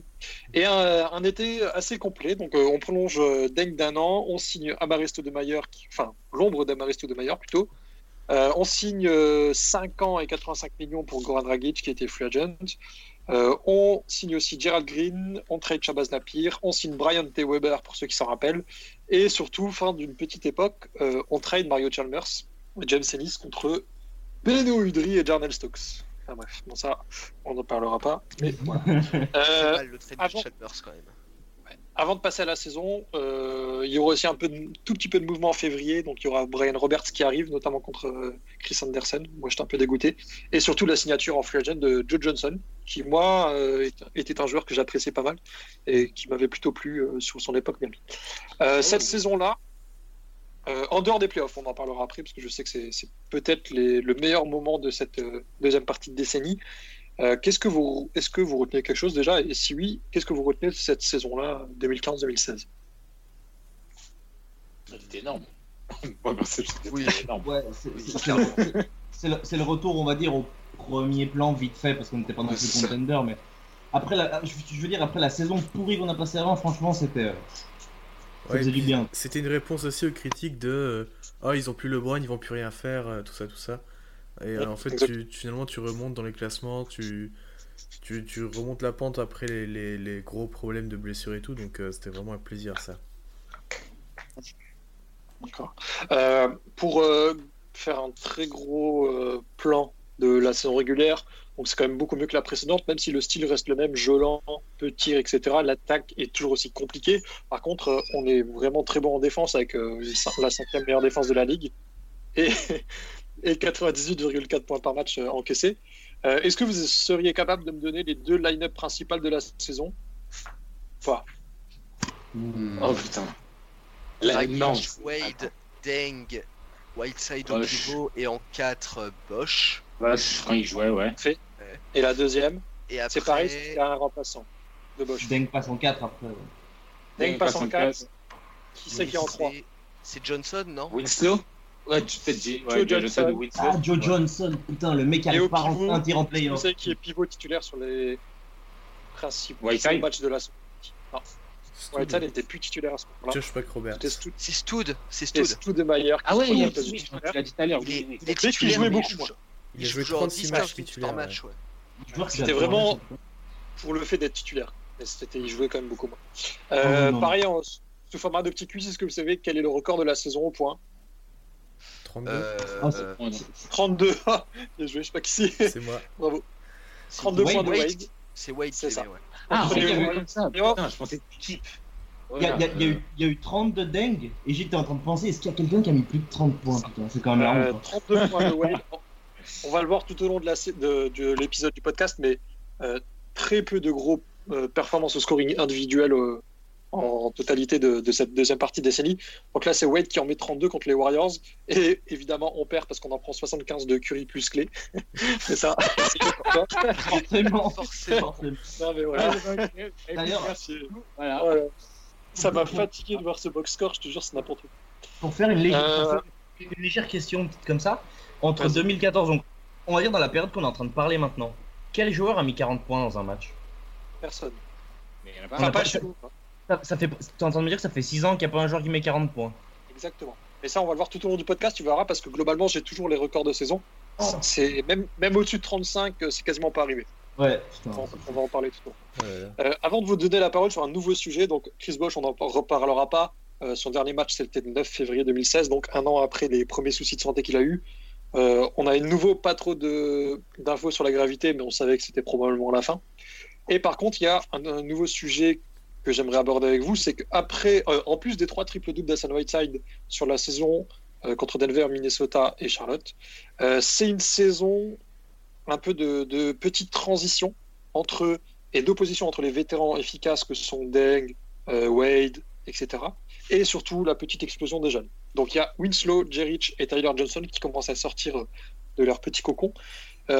Comment est-ce que vous avez vécu? Est-ce que vous étiez plutôt euh, dans le style euh, allez, euh, même si on est hyper bon, faut faire jouer les jeunes, euh, on y croit? Ou est-ce que vous étiez bah non, on va les attendre, on va les mettre un peu de côté, comme Jerich, on les fait jouer en G League par exemple?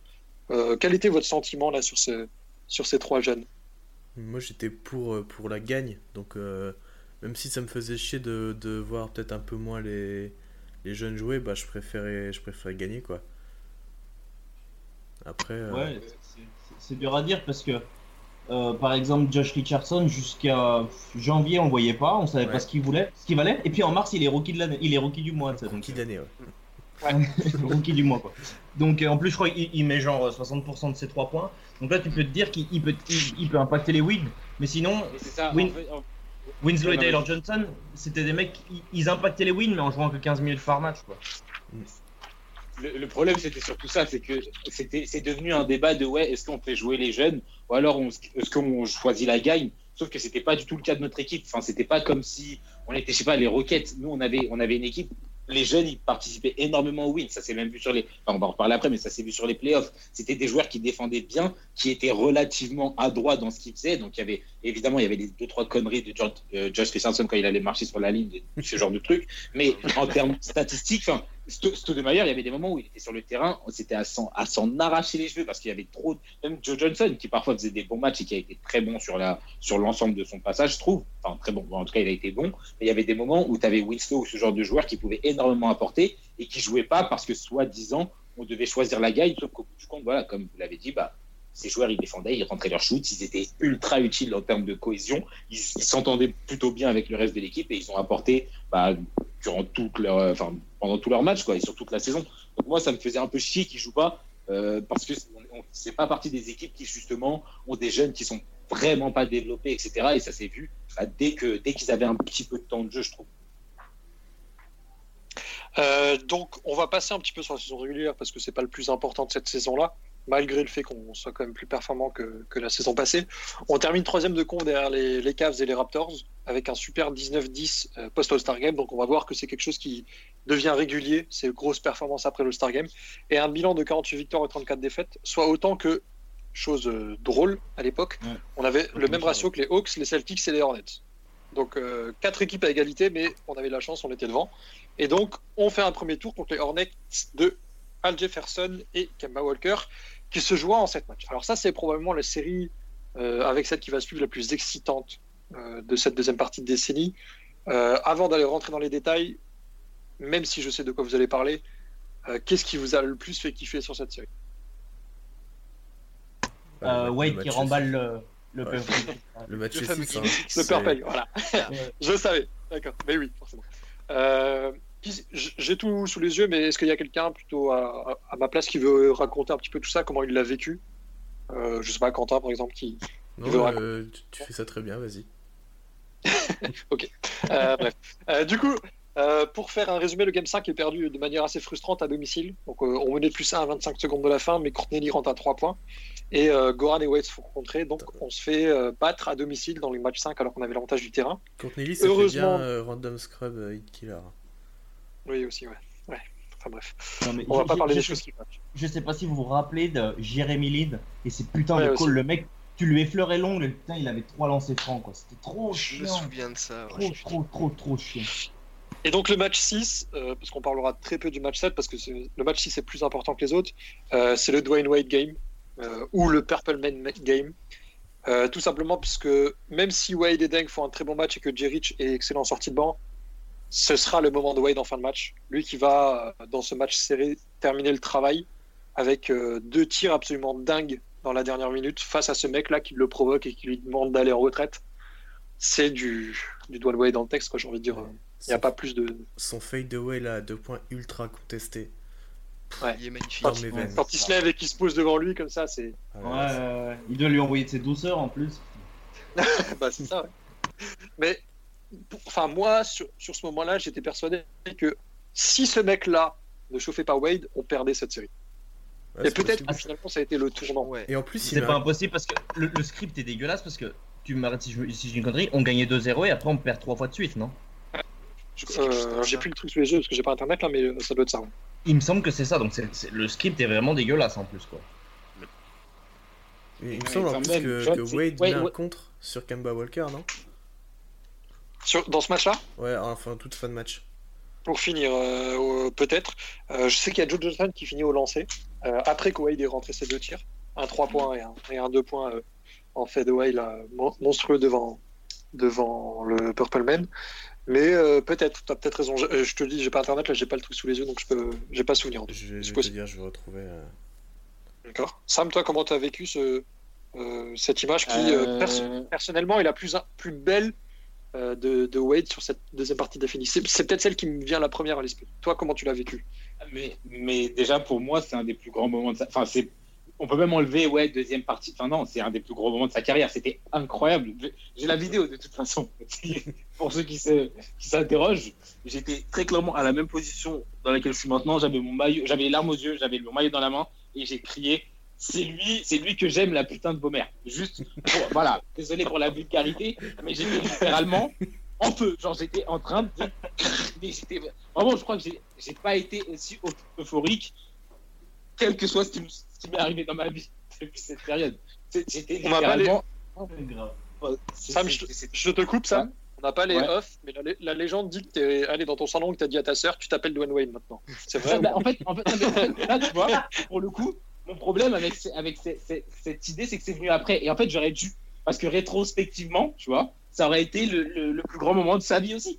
C'est ça qui ce genre de choses. Mais, mais j'ai, non, j'ai pas pu saisir l'occasion parce que dans ce moment-là, j'ai été égoïste et j'ai partagé cette, cette, cette, joie pour moi. Et je regrette parce que c'est pas ça Dwayne Wade. Dwayne Wade, c'est partager sa grandeur avec tout le monde. C'est ça que j'aurais dû faire. Donc, voilà. Surtout avec les hommes en Voilà, exactement. Ouais, non, c'était incroyable. C'était, c'était Wade en personne. C'était des trois points auxquels tu t'attendais pas. C'était, c'était une série que tu pensais perdre au bout du compte. C'était, c'était Dwayne Wade. C'était incroyable. Ouais, puis Dwayne Wade, on n'en pas. Ouais, il est vieux. Ouais, machin, il peut pas jouer 30, euh, plus de 30 matchs par saison. Ben, la preuve, c'est qu'il fait encore des trucs de ouf, quoi. C'était aussi pour la narrative. On était trop contents, surtout pour lui, quoi, pour fermer des gueules. Il a, ouais, il a clairement fermé des bouches avec ce match-là. Ouais, ouais, c'est clair. Pas, pas, pas, que celle du Purple, Purple Guy. Et ce qui, est assez dingue, c'est que finalement, ça remet un peu l'église au milieu du village parce que Dwayne Wade, euh, c'est ça qui fait la différence entre un très gros joueur et une légende. C'est que dans les moments décisifs, quand on n'est pas forcément en bonne position, il fait changer le cours d'un match à lui tout seul. Et là, c'est clairement ce qui s'est passé. Il a été trash talké, il a pris ses responsabilités et euh, d'une manière assez monstrueuse, il a fait changer la série. Et euh, voilà, je, donne juste une info, Game 7, il n'y a pas de débat. Quoi. les Hornets sont sous terre, il y a plus 11 dans le premier quart. Euh, un troisième quart remporté 29-11 et euh, une démonstration finalement de, du Miami. Quoi. Pour, pour, pour, euh, pour, aussi donner, pour aussi donner un peu ce qu'il ce se faut, match 6 et match 7, il me semble bien que Goran Dragic aussi il a été très très bon. Excellent, Il termine à qu'il- 25 dans le game 7. Voilà, c'est ça, il avait pas été super super dans les premiers, puis il finit les deux derniers matchs excellemment aussi. Est-ce que vous savez qui est le meilleur marqueur sur la série?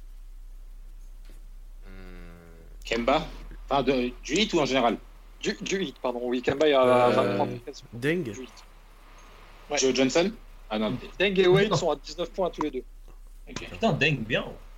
Ouais, ils sont à 19 points tous les deux. Ensuite, c'est du Goran Dragic à 14, du Hassan Whiteside en 13, 11 ennemis et 3 contre et, du, et du Joe Johnson à 10 points. Donc euh, voilà, globalement un, un effectif bien en place. euh, une rotation, j'ai envie de dire, globale à 7 joueurs, notamment avec du Josh Richardson et du Justice Winslow sorti de banc. Mais euh, on passe avec difficulté, mais on passe. Et là, on va jouer les Raptors dans probablement, pour moi en tout cas, la série la plus frustrante de la décennie. Oh putain, oui. Oh, mais- Ok, vas-y, Val, je te laisse la parole. Non, je vois que ça sort du cœur. Vas-y. Déjà, quand tu fais, tu fais jouer Winslow en. en- Attends, attends, attends, attends, attends. Laisse parler Val. Laisse parler Val. déjà, Kyle Lowry. Putain de ta mère, Kyle. Ah l'enfoiré. Oh, on aurait dit un épisode de Euh. South Park.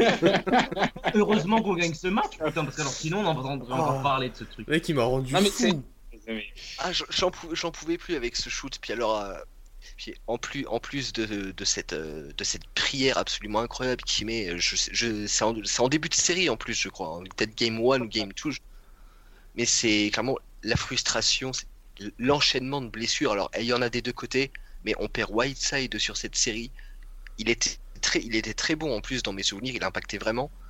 Et on le perd et ça, ça fait quasiment changer, la, ça fait quasiment changer la série. Je crois qu'on le perd. Il y a un choc avec euh, avec dans la raquette, quelque chose comme Mhm. ça. Enlever le quasiment. hein. Euh, Ça fait changer la série. Ouais, ça, Même ça fait changer la série. ils perdent, Voilà. un jou- ils perdent qui eux? Ils perdent Valanciunas aussi, non Justement? Ouais, il perd oui, Val- ouais, Sauf que la différence, on va le voir plus tard, c'est qu'eux, ils ont quand même un pivot derrière. Nous, euh, on en avait ça. pas. Enfin, on avait Stoudemire, mais qui n'était pas. Enfin, le, le- le mec il a fait une seule bonne série dans sa carrière et c'était contre nous sans cul. je parle de Biombo, hein, je parle de Biombo. Oui, oui, C'est on va vrai. en parler, mais fallait En- pas dire le mot. En, en plus, il, il- il a casqué après, hein, il a bien pris le salaire qu'il fallait. après. Ouais, putain, mais c'est un truc de ouf. Hein. Ça m'a rendu fou, ça. Euh, Donc, pour rentrer dans les détails de, de ce dont Val parle, c'est tout simplement match 1. Euh, on gagne la base 102-96 grâce à 26 points de Goran et 24 de Wade. Euh, en face, il y avait un 24-14 de Jonas Valanciunas, 22 points de Demar DeRozan. Euh, mais le moment dont euh, parlait Valentin, c'est que euh, alors qu'on était devant, euh, Kylori met un buzzer beater de milieu du terrain pour forcer la prolongation. Et Il moi, est dans son camp. Il est dans son camp. il est dans ce camp. C'est peut-être l'image qui euh, représente le mieux la série. C'est sur le buzzer beater de Wade qui tombe à genoux comme ça. C'est ça. ça, c'est moi, c'est un Oui. truc qui m'a marqué. On était tous comme ça, je pense, hein, clairement. Et franchement, c'est fort, c'est fort de le gagner ce match, franchement. Parce que là, tu prends vraiment un coup de marteau sur la gueule. hein. Mm, mm. Ah, Là, c'est toute, euh, toute l'expérience de notre part qui, qui a joué. Ouais, c'est sûr, c'est sûr. Euh, match 2, match 3, euh, défaite. Euh, de peu, mais défaite de 4 points les deux.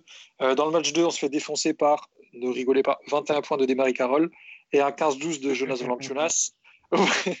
Au match 3, et c'est probablement le tournant euh, de la série, euh, après la blessure de Jonas chez les Raptors, c'est chez nous la perte de Hassan Whiteside sur une blessure au genou. Euh, on perd malgré les 38 points de Wade à cause des 33 points de Kylori. Mais surtout, ce qui nous a posé problème et la défaite, c'est que euh, Mac Roberts et Udonis Aslem jouent 35 minutes. Je pense que ça explique bien le, le match. Oui. Ouais, voilà. Ouais, Ah oui. très bon résumé. Ah ouais. Voilà. Directement, voilà. hein.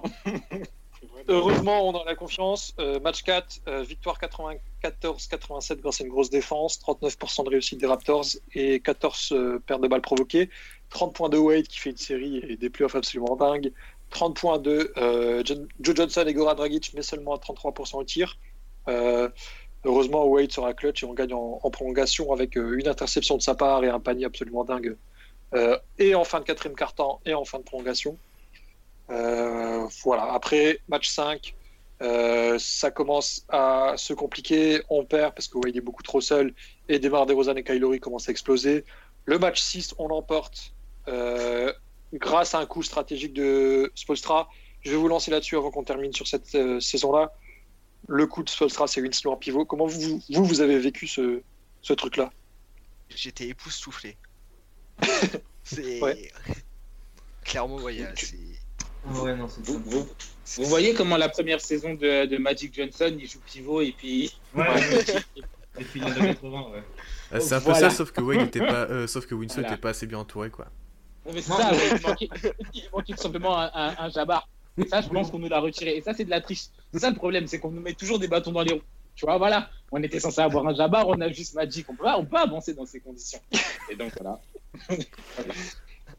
Donc on perd le match 6, euh, on gagne le match 6, pardon, grâce à ce petit coup de coaching, et on perd le match 7 euh, sans débat possible, j'ai envie de dire 116-89 pour les Raptors, euh, grâce à la performance de Magic Biombo, euh, 17 points et 16 rebonds, qui nous aura fait sur, cette, sur ce match 7, probablement le match le plus frustrant, parce que pour moi il y avait clairement la possibilité, avec Hassan, et avec Hassan et Bosch, voilà, en c'est plus, la fiction, c'était, mais euh, en plus, c'était pour la finale de conf face aux Cavs de LeBron. LeBron. Et- Oh voilà. là là, la story était trop belle, putain. On rêvait de ça, on rêvait de Mais, ça. mais surtout qu'en plus, à cette époque, enfin voilà, vous, vous avez bien aimé le passage de LeBron euh, à Miami et tout. Moi, j'étais encore un hater. J'étais comme, j'étais comme Pat Riley. Et quand, il, quand il est parti, Pat Riley, il a dit qu'il gagnerait plus jamais de titre en dehors de Miami. Et moi, j'y croyais dur comme fer. Donc, pour moi, c'était, on était l'élu. On allait les fumer en finale de conférence. Oh là là, ils allaient pas avoir un titre, mais c'était. Putain, c'était. c'était- Ouais. ça, non, mais c'était. Pour moi, là, voilà. Mais bien sûr, là, tu rajoutes Bosch et le, tu rajoutes Ouais. Bosch et truc, et l'autre, il est encore à Cleveland. Hein. Mais bon, voilà. le, le Wade contre LeBron que tout le monde attendait depuis 15 ans. Ah, C'est ça, c'est ça. C'est ça. Euh, sur la série, quand même, euh, un dingue malheureusement un peu, un peu décevant. Seulement 7 points de moyenne à 35% au tir et 22 à 3 points. Euh, mais surtout un, un Dwayne Wade euh, indescriptible, j'ai envie de dire. Euh, Magique. 47% au tir, 50 à 3 points, 24 euh, points, 6 rebonds, 3 passes et demi, une interception, un contre. Euh, j'ai plus d'adjectifs en fait pour qualifier ce- cette dernière euh, série, enfin pas victorieuse parce que du compère, mais cette dernière grande série de Don Wade. euh, Ah, J'en ai un, j'en ai un en quatre lettres, moi. Écoute, hein, ça veut dire, Ouais. ça est chèvre en anglais. D'accord. Ouais, c'est un peu bizarre que eux, ils, avaient- eux, ils utilisent cet adjectif pour dire que c'est le meilleur et puis nous on utilise pour le contraire. bon. Au début je comprenais pas trop, c'est sur Twitter, euh, Goat, là, pourquoi il parle de chèvre. C'est euh, petite anecdote qui a absolument rien à voir avec le basket euh, en général. Euh, je sais pas si vous l'avez vu, c'est la conférence de presse de, de Roger Federer euh, qui arrive en Suisse pour son tournoi. Et il y a un petit enfant qui lui dit euh, Est-ce que c'est parce que vous avez beaucoup de chèvres en Suisse que tout le monde vous appelle The Goat Et lui, il commence à rigoler. Enfin, bref. vous allez voir, vous tapez ça sur YouTube, c'est absolument magnifique de- d'innocence et tout ça. On va terminer cette première partie sur, euh, sur cette défaite frustrante en, en, en playoff. Et euh, malheureusement, c'était le cadet de nos soucis, j'ai envie de dire, parce que le pire est à venir. On fait une petite pause et on revient dans un instant. Breaking news here on SportsCenter. The Chicago Bulls on the verge of landing Dwayne Wade, believing they have trade partners willing to take on Jose Calderon, Mike Dunleavy to clear the necessary salary cap space. Wade, a Chicago area native, looking to be coming home, just as former teammate LeBron James did. Welcome into SportsCenter. A lot of ground to cover with Diana Rossini. I am Max Bredos, just like we saw with Kevin Durant. One city celebrates another, well, bad news, and that one this time around is Miami. Euh, donc partie 2, que, j'ai parfaitement nommé la vie sans Wade, tout simplement parce que arrive l'été 2016, celui qui a fait un peu trembler la NBA de tous les côtés. Euh, premier, premier été de décision catastrophique de notre front office. Euh, avant qu'on parte sur Wade, je vais faire le, le global des autres. Euh, on signe à Whiteside pour 4 ans et 98 millions. On signe Derrick Williams pour un an. On récupère Luke Babbitt. Euh, Wayne Ellington, bon ça, ça va. C'était plutôt une bonne recrue. On récupère James Johnson pour un an. On re-signe Udo pour un an. Euh, du Tyler. Voilà, ça je vais pas donner les montants parce qu'on l'a tous encore dans la gorge. Euh, du Willie Reed, du Okaro White et surtout du Dion Waiters qui va tout changer. Euh, et dans le sens contraire, il y a du Joe Johnson qui se rend au Jazz, du Dane qui part aux Lakers, donc comme Flo l'a dit tout à l'heure, et surtout euh, le départ de Noel Wade qui, euh, au lieu de prendre 40 millions sur deux ans chez nous, a préféré aller aux Bulls euh, pour 47,5 millions sur deux ans. Avant de vous donner la parole sur ça, où je veux vraiment votre avis sur comment vous l'avez vécu, Pat Riley a dit en 2020, donc il n'y a pas très longtemps, j'étais vraiment perturbé par le fait qu'il parte et je prends toutes les responsabilités à ce sujet. Je l'ai mis dans une situation dans laquelle il n'aurait pas dû être. Mon plus grand regret et ma plus grande erreur que j'ai faite avec Dwayne, d'être franchise player qui a tout sacrifié, pas seulement de l'argent, mais aussi des opportunités de grandir encore plus avec LeBron James et Chris Bosh, c'est que quand LeBron est parti, nous avons donné le max à Chris sur 5 ans. On aurait dû faire pareil avec Dwayne et même lui proposer ce contrat avant. On aurait dû dire LeBron est parti, donnons le max à ces deux gars qui le méritent. Ils ont déjà beaucoup sacrifié, construisons autour de Dwayne et de Chris. Donc ça, c'était la déclaration de Pat Riley qui, euh, j'ai envie de dire, qui pourrait dire que c'est probablement la plus grosse erreur de sa carrière. Et euh, Dwayne l'a d'ailleurs dit qu'il a encore aujourd'hui du mal à pardonner ce que Pat Riley a fait cet été-là. Euh, vous, comment vous l'avez ressenti? Est-ce que vous avez pris ça comme euh, quelque chose de compréhensible du fait que Dwayne va, partir? Est-ce que vous avez été énervé contre Dwayne? Est-ce que vous avez été énervé contre Pat Riley? Ou comment vous l'avez ressenti, tout simplement? Sam, par exemple? Alors là, je suis. Attends, j'essaye de retrouver un article que j'arrive. Enfin, j'arrive pas à retrouver et qui avait parfaitement. Bon, en gros, euh, c'était un article qui, avait été, qui était sorti par je sais plus quel insider du 8, juste après le départ, qui disait. En gros, qui, qui expliquait pourquoi Wade était parti. Donc, c'était oui. euh, une, une espèce de guerre d'ego. Oui, Wade mérite effectivement qu'on lui redonne l'argent qu'il a sacrifié les années précédentes, mais là, c'est difficile. Évidemment qu'il les aurait eu l'année l'année d'après. Enfin bref, qui, qui expliquait un peu tout le, tout le, le bif et tout, et qui terminait avec je sais, je connais toutes ces, toutes ces raisons, je sais pourquoi il n'y a pas vraiment de tort ou pas vraiment de raison, mais là, à l'instant T, je m'en bats les couilles, je suis juste trop triste. Bah, C'était exactement ça. J'étais juste dépité. Enfin, l'article, il avait énormément de sens, et au bout du compte, j'en veux ni à Riley ni à Wade. Enfin, Riley, c'est un GM, c'est grâce à comme ça, Ouais, c'est grâce à ça qu'il est devenu bon. Tu vois, c'est grâce à ça que le hit est cette franchise aujourd'hui. Wade, c'est il a évidemment mérité son argent. Il est parti le récupérer. Je ne peux pas lui en vouloir de, de- de considérer qu'effectivement, il mérite plus d'argent qu'il en a eu. Mais à, l'instant T, le tweet du départ m'a abattu. J'étais vraiment. C'était, je suis passé en deux semaines de. C'est absolument impossible qu'ils partent. Ils vont trouver un accord parce qu'ils s'aiment trop. À ok, bah, il n'y a plus aucune raison pour moi de regarder le basket. Tu vois, c'était vraiment. Allez tous vous faire reculer. Ah, c'était- c'est- ça. What enfin, Non seulement le hit, je savais qu'on n'allait pas être bon, mais on n'était pas bon, tant pis, il y avait Wade, mais j'avais pas envie de regarder le reste de la ligue. Parce qu'en plus, enfin, c'était. c'était euh, Enfin, il n'y avait rien à regarder. LeBron, il venait de gagner le titre. C'est- Qu'est-ce que j'ai. Enfin, ça ne m'intéressait pas. Tu vois, c'était- j'étais juste dépité. C'est une des rares fois où vraiment j'ai eu envie d'a- d'arrêter de regarder le basket. Parce que je me suis dit, ok, bah, vas-y, je suis. Enfin, tout ce que, tout ce que ça m'avait apporté, en gros, ça y est, c'est plus le cas. De toute façon, on va pas gagner tout de suite parce que c'est pas possible. Mon joueur préféré, il a décidé de changer d'équipe. Donc, bon, pour le moment, évidemment, ça a changé des, des tip-off l'année d'après. hein. J'ai regardé le premier match à Chicago et voilà, c'était vite réglé. Mais pour le coup, j'avais vraiment envie d'arrêter de regarder le basket parce que j'étais juste abattu. D'accord. Quentin, c'est- comment toi tu as vécu ce T'as les deux personnalités du 8 qui s'affrontent, quoi, donc c'est horrible. C'est ça. C'est tes parents. Tes parents, tes parents ils s'engueulent. Et tu sais pas quoi faire. Et après, voilà. Non, pardon. Bah, avec du recul, je me dis que sans ça, on n'a pas de Jimmy. Ou alors il y a moins de chances qu'on l'ait. Et qu'on, du coup, on, on kiffe pas autant cette saison. Du coup, je me dis ça va, tu vois.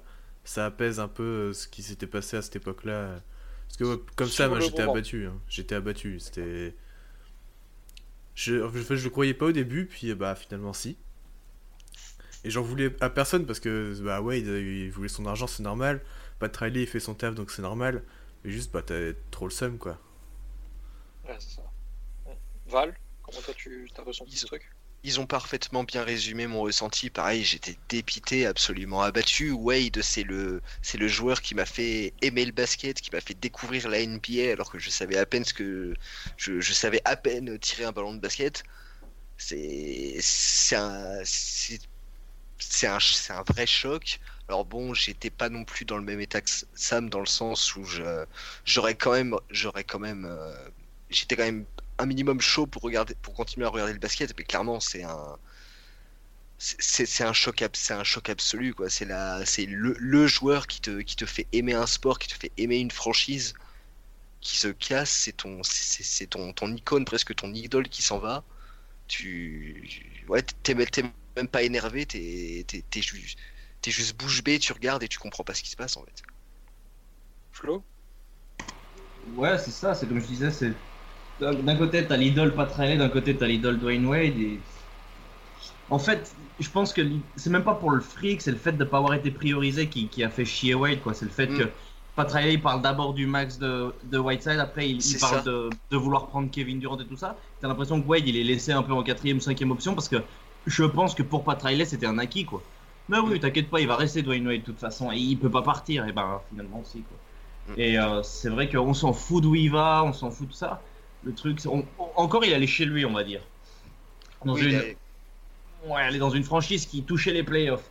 Mais euh, le, le fait qu'il parle, le fait de. Enfin, je veux dire, tu vas sur Wikipédia, tu vois 15 ans avec Miami, puis tu vois un petit Chicago avec Cleveland là, tu dis non, non, Cette période Non. n'a jamais existé, il est parti faire du non, voilà, c'est une faille spatio-temporelle, c'est pas possible. Ah ouais, c'est des montages, hein, les, les images qu'on voit de Wade avec un maillot de Chicago. Ils, sont bien faits, hein, ils sont Ah, ils bien sont, faits. ils sont moi, très bien faits, hein. franchement, Ouais. bravo, bravo aux, aux monteurs. ça. Et bon, après, il y, a- il y a le départ à Chicago, bon, ça se passe pas très bien sur la fin, en plus, il y a des problèmes avec lui et le, le vestiaire, on se rendra compte que. Bon, enfin bref. Mais le, après, le voir avec le maillot de Cleveland, je crois que c'est en- c'est encore une, gros, encore une, une descente aux enfers, quoi. On descend encore au sous-sol. Flo, il va plus vite que la musique. Euh, juste avant de passer à la, à la saison dans son ensemble, euh, petit aparté sur le, le match de Wade à- de retour à la maison. Euh, voilà, il termine à. Je pense que c'était dur pour lui parce qu'il termine à 13 points, à 5 sur 17 au tir. Sale match quand même, de sa part. Et euh, vous savez à combien Hassan il tourne sur ce match? Euh, Chicago le où il a top, ça. il- il- Chicago, ça, il aime bien les défoncer normalement. En 20-20 Il fait du non 20-20. Ouais. Ouais, 20-20. Du Hassan euh. Sur, sur- ce match, vous vous rappelez que Wade il s'est fristouillé avec Winslow, son, man- Oui, son- oui, oui. avec ses maillots puissants dégueulasses, les ouais. maillots verts. Les maillots verts. D'autant plus frustrant que pour la fin de la saison, on termine 9ème. Donc euh, voilà, petit spoiler, euh, derrière les Bulls, qui sont aussi à 41-41.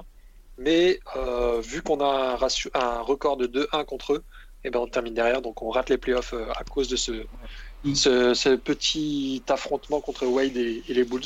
Ouais, Euh, D'ailleurs, euh, d'ailleurs, pour revenir à l'embrouille entre Wins- Winslow et Wade, Winslow en avait reparlé bien plus tard. Il avait dit que lui, il avait super mal vécu ce départ parce que Wade c'était son mentor, c'était son, ils étaient super potes euh, même en dehors du terrain et tout.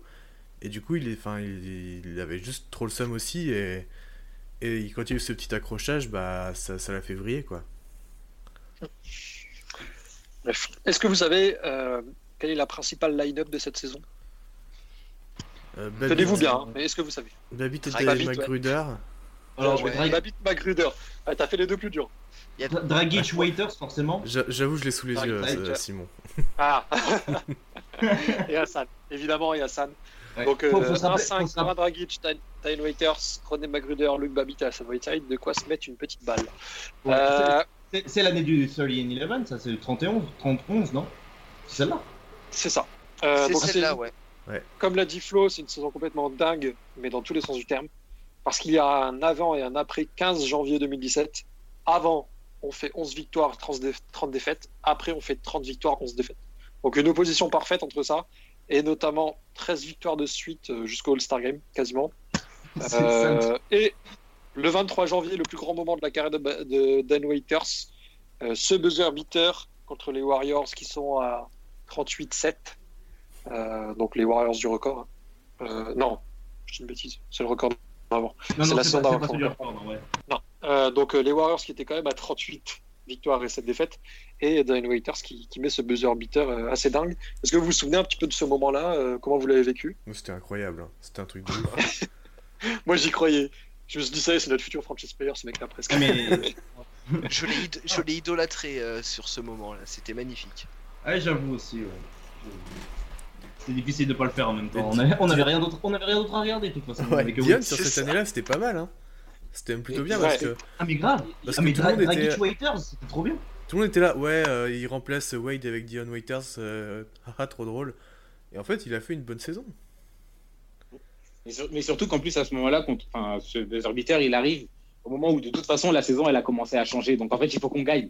Je pense que c'est pas comme au début de saison ou alors euh, juste au début quand on a commencé à gagner où on se dit mais c'est complètement con, on était en train de tank et après ça change. Quand il commence à enchaîner les buzzer beaters, bah on est sur une remonte, enfin, on est en train de remonter donc ah ouais bah maintenant Waiters c'est à fond derrière lui, hein. il faut bien qu'on gagne Dans la même semaine, il en met un Brooklyn aussi. Hein. contre Brooklyn, ouais c'est ça. Ouais. Du coup on n'a plus le choix, faut qu'on gagne partout. Moi, moi, je pense surtout que c'est une confirmation de, de la capacité de cette équipe à gagner des matchs parce que euh, lors de ce match-là, on est encore à 15 victoires et 30 défaites. On a encore 15 matchs en retard sur l'équilibre euh, qu'on aura à la fin de la saison. Et euh, on joue contre ces grands Warriors avec Kevin Durant, euh, absolument dingue. Et on arrive à le gagner ce match-là. quoi. Et je pense que c'est un peu un déclic sur, euh, sur la suite de la saison où euh, tout le monde va reprendre confiance après ce début de saison com- compliqué. Ouais, ouais, non. Et donc, euh, saison un peu, un peu rebond euh, après ça. C'est- quand même un truc de fou de se dire, putain, on est 11-30, je crois qu'on était. En ce moment, on, enfin, je veux dire, on regardait qui c'est qu'on allait voir au premier ou deuxième pick de la draft, tu vois. On était vraiment ça, dans les C'était ça, en mode. euh, bah, en tant que. Je Bah, souviens, on était sur. sur on Twitter. disait, putain, Sur Twitter, c'était beaucoup ça. Ball, ouais. Sur Twitter, c'est- beaucoup ça. Est-ce qu'on tank ou tank pas? On fait Fultz, on fait Lonzo Ball, on fait quoi? On fait machin Ou Dennis Smith, enfin bref. Et enfin, je veux dire, t'as 11-30 et tu gagnes 13 matchs consécutifs. Alors, déjà, c'est une première dans l'histoire, mais tu te dis, mais c'est pas possible, ils sont drogués ces joueurs. Je veux dire, je sais pas, c'est inconcevable quoi. Comment, comment est-ce que, est-ce que vous avez des souvenirs de ce, de ce run-là, post-playoff? Moi, moi j'avais l'impression qu'on était intouchable. C'était un truc de ouf. un truc, euh, peut-être pour la seule fois de cette partie de décennie, c'était un truc absolument inexplicable pour moi. Comment on peut être aussi Ouais. fort, aussi intouchable avec une équipe comme ça? En plus, je me rappelle, elle commence et elle finit contre Houston, qui était une putain de bonne équipe. T'as les Warriors. on- n'a pas. Bon, de toute façon, on était une des pires équipes de la ligue, mais on n'a pas joué contre des merdes, quoi. Mais il y avait un truc aussi, il y a un truc qui m'a trop dégoûté. Enfin, j'imagine que on va y venir. Et cette saison, on rate les playoffs de peu, mais surtout, on, rate à cause de voilà, il y a Waiters qui se blesse avant la fin et tout. Et euh, ce qui, s'est passé en playoffs, c'est que tu as Chicago qui a joué contre Boston. Et tu as Chicago qui prend les deux premiers matchs avec Rondo qui est énorme. Rondo se blesse. Ouais. Boston prend la série. Et Hayward finit par aller à Boston. Moi, je suis Ouais. toujours convaincu qu'on termine huitième. On fu- Enfin, on termine. euh, bah, je crois, je crois qu'on avait le tiebreaker sur les. On fume Boston, mais Boston, on allait les tuer. J'en suis convaincu. Les deux matchs qu'ils perdent face à Chicago, je suis sûr qu'on peut leur mettre aussi. Et Rondo, il se blesse pas chez nous. Nous, on n'a pas de joueur qui se blesse. Et après ça, on- du compte, on a Butler. C'est- grave. Mais Hayward, il va pas à Boston parce qu'il va pas dans une équipe qu'on vient de battre. C'est sûr. Hayward, il va pas à Boston. Et donc, on n'a pas James Johnson et, et Dion Waiters pour 4 ans en plus. On Ah, pour franchement, on a, on a, on a Hayward. C'est ça, Moi, on était sur le dossier. aujourd'hui. Il y, a- il y a vraiment des what if où je suis aujourd'hui je suis sûr qu'on aurait fumé Boston. Je, je, je mourrais avec cette idée. C'est moi voilà. En On aurait fumé. Et on aurait eu. On pourra Mais bon. faire. euh, c'est- un des projets dont je vous ai pas parlé encore, mais qu'on pourra faire. On pourra faire un épisode spécial What If sur l'histoire de Miami, parce qu'entre Beasley en 2008 euh, à la place de, de Russell Westbrook, par exemple, il y a, Il y en a plein, il y en a plein, il y a de quoi faire. On, en parlera et puis on En verra. Pour cette saison, on avait vraiment la gueule d'une équipe qui pouvait faire un putain d'upset au premier tour. Ouais. Mais. C'était quoi, Cleveland les premiers? C'était Cleveland en premier, Euh, Chicago deuxième. Euh, je crois que c'était Chicago. en premier, non? C'était ouais, la saison des Hawks. premier, je crois. Non, euh, C'était- Atlanta, c'est Euh, 2015. si, Non, Atlanta c'est 2000. Ah ouais, non, non. Si c'est Chi- si Chicago-Boston au premier tour, dans ce cas-là, c'était Boston premier. Ouais. Bo- Je crois que Boston. Ah bah oui. Deuxième. Bah oui. Je crois que Boston Non, était deuxième non, non, Boston était premier. les Non, non, Ah ouais Boston était Non, Boston premier. est premier parce que c'est Chicago qui les joue et qui termine euh, huitième. Chicago il termine. Ok. Tu vois ce que je ouais. dit Non, mais attends, ils vont faire le Oh, 7 oh, là, ouais. Chicago, euh, alors qu'ils ils sont 8ème et Oh, tout. non, Je non, non, non. ça. Ok, ok, ok, exact. Euh, pour finir sur cette saison, qu'on va passer un peu plus rapidement parce que voilà, il y a Goran qui fait, voilà, qui est assez, enfin pas assez, même très leader de- depuis le départ de Wade. Euh, toujours des grosses perfs au rebond d'Hassan Whiteside. Alors on a passé un peu rapidement sur lui, mais euh, voilà, moi j'étais un gros fan de Hassan Whiteside, euh, assez surprenamment. Mais c'est un joueur qui me faisait kiffer. Il fait un 27-17 contre Boston, un 25-17 aussi, mais dans une défaite le 28 novembre. Euh, pour faire plaisir à Quentin, il y a Justice Winslow qui ne joue que 18 matchs cette saison-là. Ah, Donc c'est le, le début de la fin pour lui. Et puis Oh, oh, euh, oh, quelques oh. highlights. Tu vas un peu vite là. Euh, quelques highlights pour finir cette saison. Euh, si je vous dis les contre-dingues de Hassan Whiteside, est-ce que vous voyez? Ouais, ouais, ouais. Toronto et Utah. C'est les rares contre où il a pas juste tapé Ah la oui. balle. dans- Oui, Ouais, Il il. Ouais, ouais, c'est là, où- ouais. c'est là où on a commencé à se dire putain en fait il est intelligent, il renvoie pas la balle dans les triplés, son con. Ah, mais c'est ça, j'étais trop chaud. Et d'ailleurs, c'est pas la- l'année le- où, ils ont, où ils ont fait les, euh, tu sais, les récompenses, genre le meilleur dunk, le meilleur contre, euh, tout ça. Et qu'il Ah, si, était, si. il était dans le top 3, un truc comme ça. C'était pas ça? Il y a, il y a dû avoir un truc comme ça. Je sais- Mais c'est la saison où il est meilleur contreur de la, de la ligue, non? Euh, oui, mais ça, il en fait plusieurs. Je crois qu'il en fait deux. Euh, Non, il en, fait, il y, en a une, il est meilleur rebondeur et l'autre. Ah non, meilleur- pardon, oui. T'as raison, c'est deux fois de meilleur rebondeur. Pardon. Ouais. Euh, oui, c'est possible alors. Euh, je sais plus, j'ai pas les stats sous les yeux si Quentin il peut regarder. Je vais te dire. Et euh, dernière highlight de la saison, Ouais, assez. c'est ça, c'est là où il est meilleur euh, contraire, ouais. 3,7. Enfin, bref. Putain, mais je, voilà, je fais une aparté, je vais m'énerver, mais j'étais tellement chaud sur ce mec, mais putain, s'il avait un cerveau, qu'est-ce qu'il aurait pu être fort? Oh, je te Ouais. jure, mais je te jure. À, à la Ça base, rend à la tellement base, Du À cerveau base, et un peu d'attention, quoi. mon, mon arrobas Twitter, alors, en plus c'était pour lui, j'étais fan aussi, moi j'étais complètement fan. Inside c'était pour Whiteside quoi, c'était putain j'adorais trop et en fait euh, bah non. Si vous allez sur euh, Twitter et que vous tapez euh, Hassan MVP dans le truc, il y a que Ali. Moi, je suis le seul connard qui. Attends, je vais ah, ça. Ah mais moi je militais pour le Deep Boy, je militais pour le MIP et tout ça, ça c'est sûr. Il y a- un truc avec. Euh, Avec- je sais pas si vous aviez écouté, une fois, il y avait un podcast avec KG et McCollum. Enfin, il y en avait plein, même pendant tout un été, ils en avaient plusieurs. Et tu avais KG, en gros, qui parlait du fait qu'il y a un truc qu'on surestime énormément en NBA et dans le sport en général, c'est les gens qui aiment leur sport. Tu vois, les gens qui sont passionnés, etc. Il y en a plein qui le font parce que c'est un job et qui sont relativement bons et qui peuvent avoir des sous, etc. Et au bout du compte, je pense que Whiteside, c'est ça. Je pense pas que ça soit uniquement une affaire de cerveau, tu vois, parce qu'au bout du, enfin, il y a des moments, des matchs ou des périodes où, même quand il, est- enfin, avant qu'il ait son contrat, où il était focus, où il écoutait ce qu'on lui dit et tout, tu vois, c'est juste au bout d'un moment, il a ce argent, il en a plus rien à foutre et le basket, ça doit être, tu sais, c'est plutôt un hobby, je pense, pour lui. dans- C'est dans un sens, divertissement voilà, au bout d'un moment. voilà, c'est ça. Mais dès que ça devient un peu, ah ok, il faut que ça devienne chiant, ah ok, il faut s'entraîner tous les jours, ah ok, il faut faire des écrans et être solide sur sa position défensive. Rien que ça, sa position défensive, ça a été un, un, combat de Spolstra pendant 10 ans. Mais c'est pas possible. Enfin, tu vois, t'es- si t'aimes un peu ton sport, tu vois, enfin, je sais pas, Jimmy, c'est impossible de, de le forcer sur, sur, sur 6 mois pour qu'il fasse, enfin, tu sais, qu'il descende bien sur un écran. Mais gros, Ça, ça a été dit et redit que jamais Spolstra avait passé autant de temps avec un mec comme avec Whiteside. Quoi. Il, il lui a parlé pendant des heures et des heures. Mais t'as t'as l'impression que Spolstra, en plus, pendant ces 3 ans où il a entraîné Whiteside, il a pris 15 ans dans la gueule. Quoi. Tellement ça a dû lui quitter le, le sommeil. Parce que c'est c'est un truc de fou. White- Whiteside, en fait, c'est- il y a l'effort, mais il y a surtout. euh, c'est ma gueule et puis je m'en bats les coups des autres, quoi, en fait. là, c'est un enfant. Euh, ouais, voilà, c'est Non, mais ça. ça, un Ils lui ont enfant. dit, il- il, avait pas l'esprit de Miami de, de putain. Ah ouais, c'est Toujours, ça. tou- toujours, toujours être content pour l'autre et tout ça, il s'en battait les couilles complets. lui. Alors, Simon le, D'ailleurs, 4, cette saison- Simon, le 4 mai 2017, t'as tweeté Bon, la possibilité est infime, mais j'y crois. Hashtag Hassan MVP. Euh, T'as Voilà, beaucoup tweeté avec le la hashtag Hassan. MVP, c'est incroyable. Franchement, taper Hassan MVP à Lingua sur Twitter dans la recherche, c'est magnifique. J'espère que vous avez tous vu Hassan le Grand faire l'amour à. Nurkic l'année dernière. C'était magnifique. Hashtag Hassan MVP.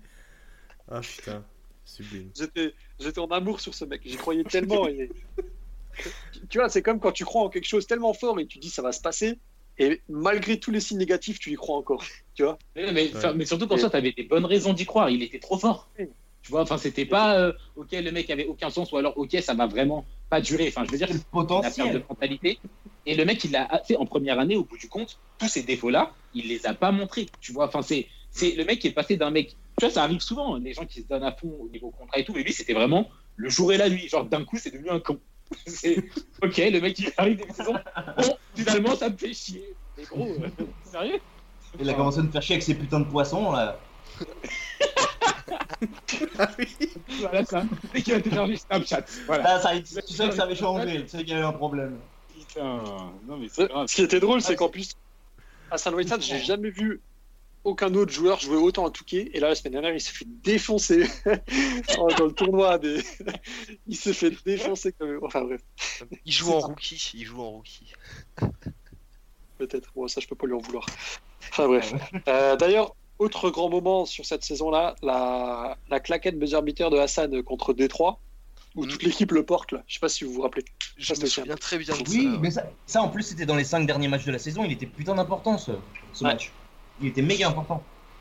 Il y a, il y a aussi euh, les, les deux posters de James Johnson, un sur Curry et un sur Marcus Ah, Morris. celui sur Curie Donc, était incroyable. Hmm. Ouais, ouais, ouais.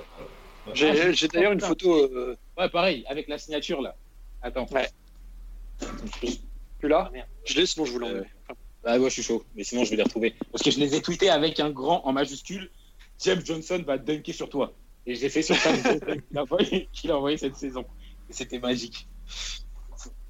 Et euh, pour terminer sur une note dégueulasse, cette saison qui euh, de toute façon l'était, euh, est-ce que vous vous rappelez de ces maillots militaires absolument Ah non, immondes? non. Ah, N'en parle pas. N'en parle Cette pas. Cette abomination-là, on va, on va Ça n'a skip, aucun je sens. Je, je continue d'en parler encore aujourd'hui. euh. Heureusement qu'on a eu les Ah. Vice pour attraper ça. hein. Je continue Ah à bah, en parler aujourd'hui, mais comme c'était dégueulasse ces maillots, mais dégueulasse. Mais en plus, C'est enfin, même style pour nous- des Spurs. Pour nous, c'est c'est encore plus con parce que c'est vrai que les ricains avec l'armée et tout ça, ils sont un peu. Mais putain, non, non, non, c'est même pas nos couleurs, mais c'était non, dégueulasse. J'ai retrouvé la photo, je vais vous l'envoyer tout de suite sur le. Ah, pareil. Euh, donc, euh, on termine cette saison un peu pérave euh, sans les playoffs 2016-2017 et on attaque la saison 2017-2018 qui va être un tournant de cette deuxième entre deuxième et troisième partie. Donc, on, va la découper en deux parties parce qu'il va y avoir un moment en février qui va être complètement décisif. Euh, déterminant euh, que ce soit négativement ou positivement parce que Wade quitte Chicago donc pour rejoindre les Cavs euh, et surtout on draft Bama Debayo en 14. Euh, c'est le moment où Chris Bosch est coupé, on transfère Mac Bob, euh, dont on parlera peut-être encore un tout petit peu à la fin du podcast, mais surtout les signatures qui vont nous pénaliser pendant quelques temps, de 4 ans de Dion Waiters, de JJ James Johnson, donc pas Joe Johnson, et de Kelly Olynyk. Euh, évidemment la prolongation du dos, on a l'extension de Josh Richardson aussi, et donc c'est euh, la transition officielle avec la coupure de, de Bosch euh, de cette période Bosch, Wade, euh, sans le Big Three, etc., vers une nouvelle team euh, composée et tournée vers le futur et des jeunes. Euh, cette première partie de saison, donc avant le transfert que vous connaissez tous, est-ce que vous, vous en avez des souvenirs ou pas? Parce que c'est vrai que moi, je- j'avais absolument aucun souvenir de cette partie-là de, de cette saison 2017-2018. Hum, Ça s'est un petit peu effacé de ma mémoire, je t'avouerai aussi. Ouais, Ouais, c'est pas que- notre moment le plus glorieux, donc euh, ouais, non, c'est pas. Ouais, d'accord. Non, Ok, bon, on va passer très rapidement. Euh, saison assez moyenne en termes de résultats, de toute façon. Euh, notamment, moi, je suis allé chercher les, les splits de la saison. Euh, un mois de février dégueulasse. 3 victoires, 7 défaites. Euh, après un mois de janvier plutôt positif, de 10-5. Euh, c'est le moment aussi où progressivement Hassan commence à moins jouer parce qu'il y a du Bama Bayo qui commence à montrer, euh, malgré son jeune âge, etc. Oui, Puis, ah, puis Hassan commence à vraiment à faire de plus en plus polémique. A, je sais, je sais plus si c'est vraiment cette saison-là ou celle d'après où il, y a, où il commence vraiment à y avoir des conflits avec Spolstra.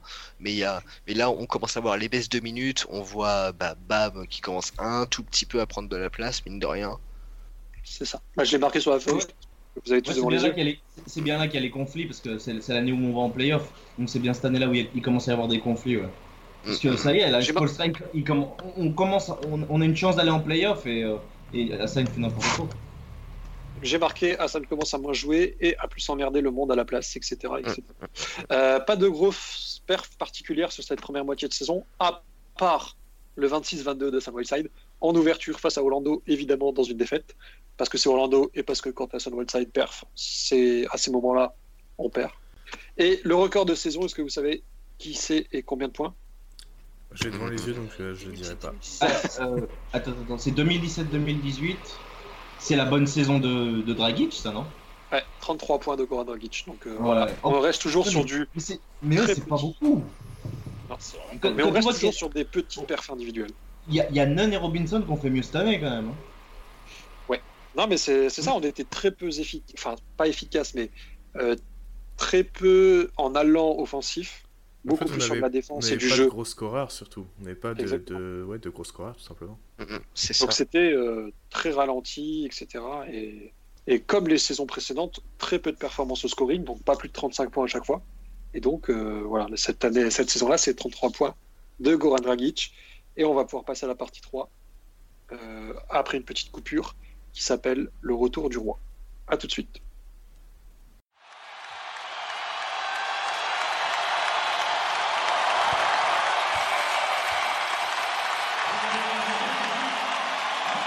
That magic moment.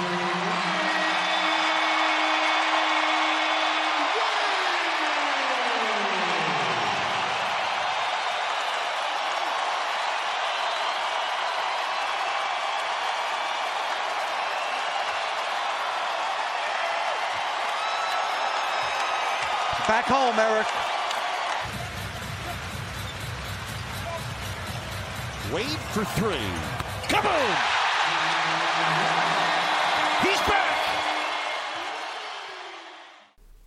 Donc, euh, avant-dernière partie, euh, la quatrième sera beaucoup plus courte, euh, qui s'appelle Le Retour du Roi. Tout simplement parce que cette saison 2017-2018 est complètement coupée en deux. parce que le 8 février 2018, les Cavs explosent tout, envoient Isaiah Thomas aux Lakers, envoient Derrick Rose, je sais même plus où d'ailleurs, au Pélican Non, je sais même plus où il était. Euh, Euh, aux Wolves, non? Ah oui, aux Wolves, t'as raison. Euh, aux Wolves, et ils envoient, euh, pour le plus bel échange de l'histoire, clairement, Dwayne Wade à Miami contre un second tour de draft. Enfin, rien, rien que de relire ce truc, c'est un truc de fou. Euh, où est-ce que vous Ah, étiez ouais. quand vous avez appris la nouvelle? Qu'est-ce que vous avez ressenti, même que son départ, mais dans le sens inverse? Alors moi j'étais dans le, dans le RERB.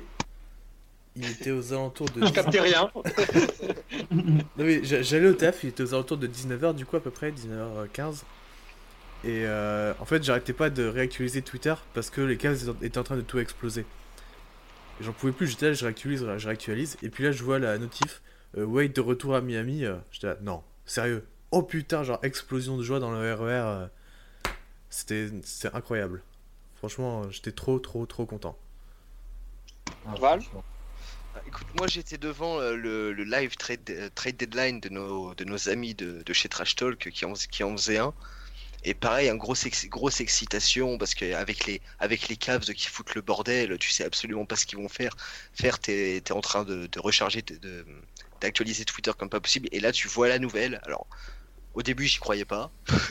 Clairement, j'y croyais pas au début. C'est un, choc pas possible. Et ça, et ça se confirme. Et là, tu commences à, tu commences à réaliser le truc. Et, tu- et là, tu, tu te dis coup de génie. Mais c'est un coup de génie. Ah, Ouais, parce qu'en en plus, faut, faut préciser que, faut préciser que le deuxième tour de draft, il sera, on va même pas le, le donner, quoi. Mm. Ouais. C'est impossible.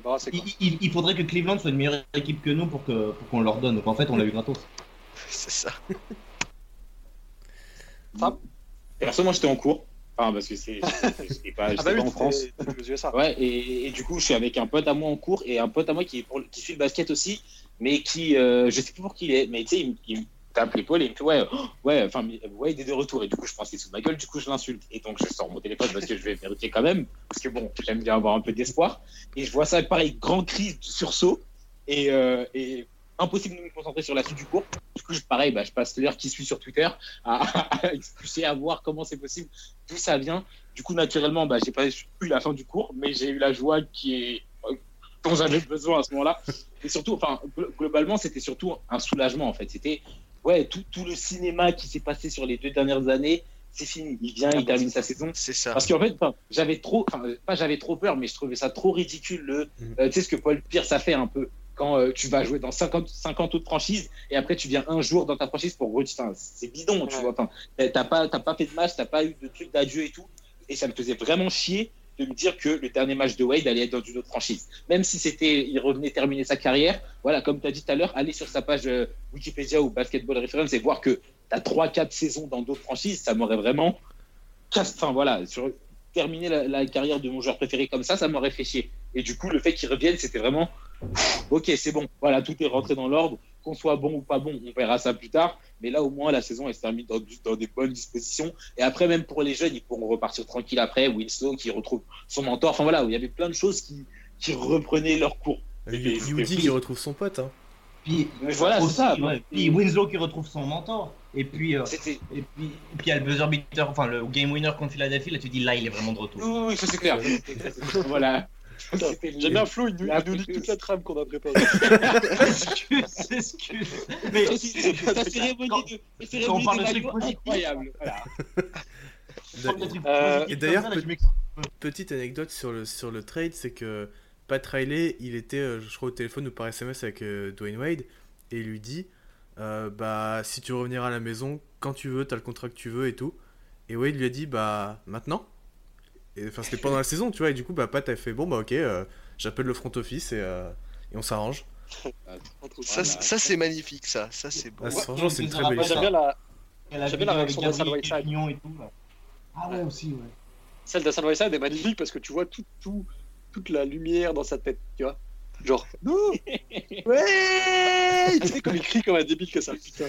C'est n'importe quoi. Puis la vidéo de Ouais. Gabriel Union quand euh, Wade rentre dans l'avion pour, pour Ah ouais, à, à Miami, quoi. Ah, Incroyable, il on- a un on smile retourne de à la ouf. maison. Mais ça, c'est les, les larmes carrément. Ah, c'est- Oh là. McCoy était presque en train de se lever. Bref. Y Euh, vraiment rien à faire autre part. hein, putain. Ah c'est marrant parce que moi, quand, quand j'ai appris que, que Wade revenait, euh, alors je, je vous donne le contexte après, mais au début, j'ai cru que c'était genre un, un random, tu sais, qui arrive à Miami contre un second tour. Comme Ah, euh, là, oui. il existe un universitaire qui s'appelle Dean Wade. Ouais, qui ouais, va ouais. J'ai cru que c'était un random comme ça qui revenait. Bref. Et moi, j'étais au. Je me rappelle parce que j'étais. J'avais. J'allais au concert de Orelsan, euh, près de chez moi. Et euh, comme d'habitude, je vais toujours euh, largement en avance à, ce... genre de, de. Et puis j'attendais dehors en t-shirt, il faisait 5 degrés. J'étais en train de me peler. Je suivais sur mon, Twitter, là, sur le téléphone. Puis je vois Dwayne Wade de retour.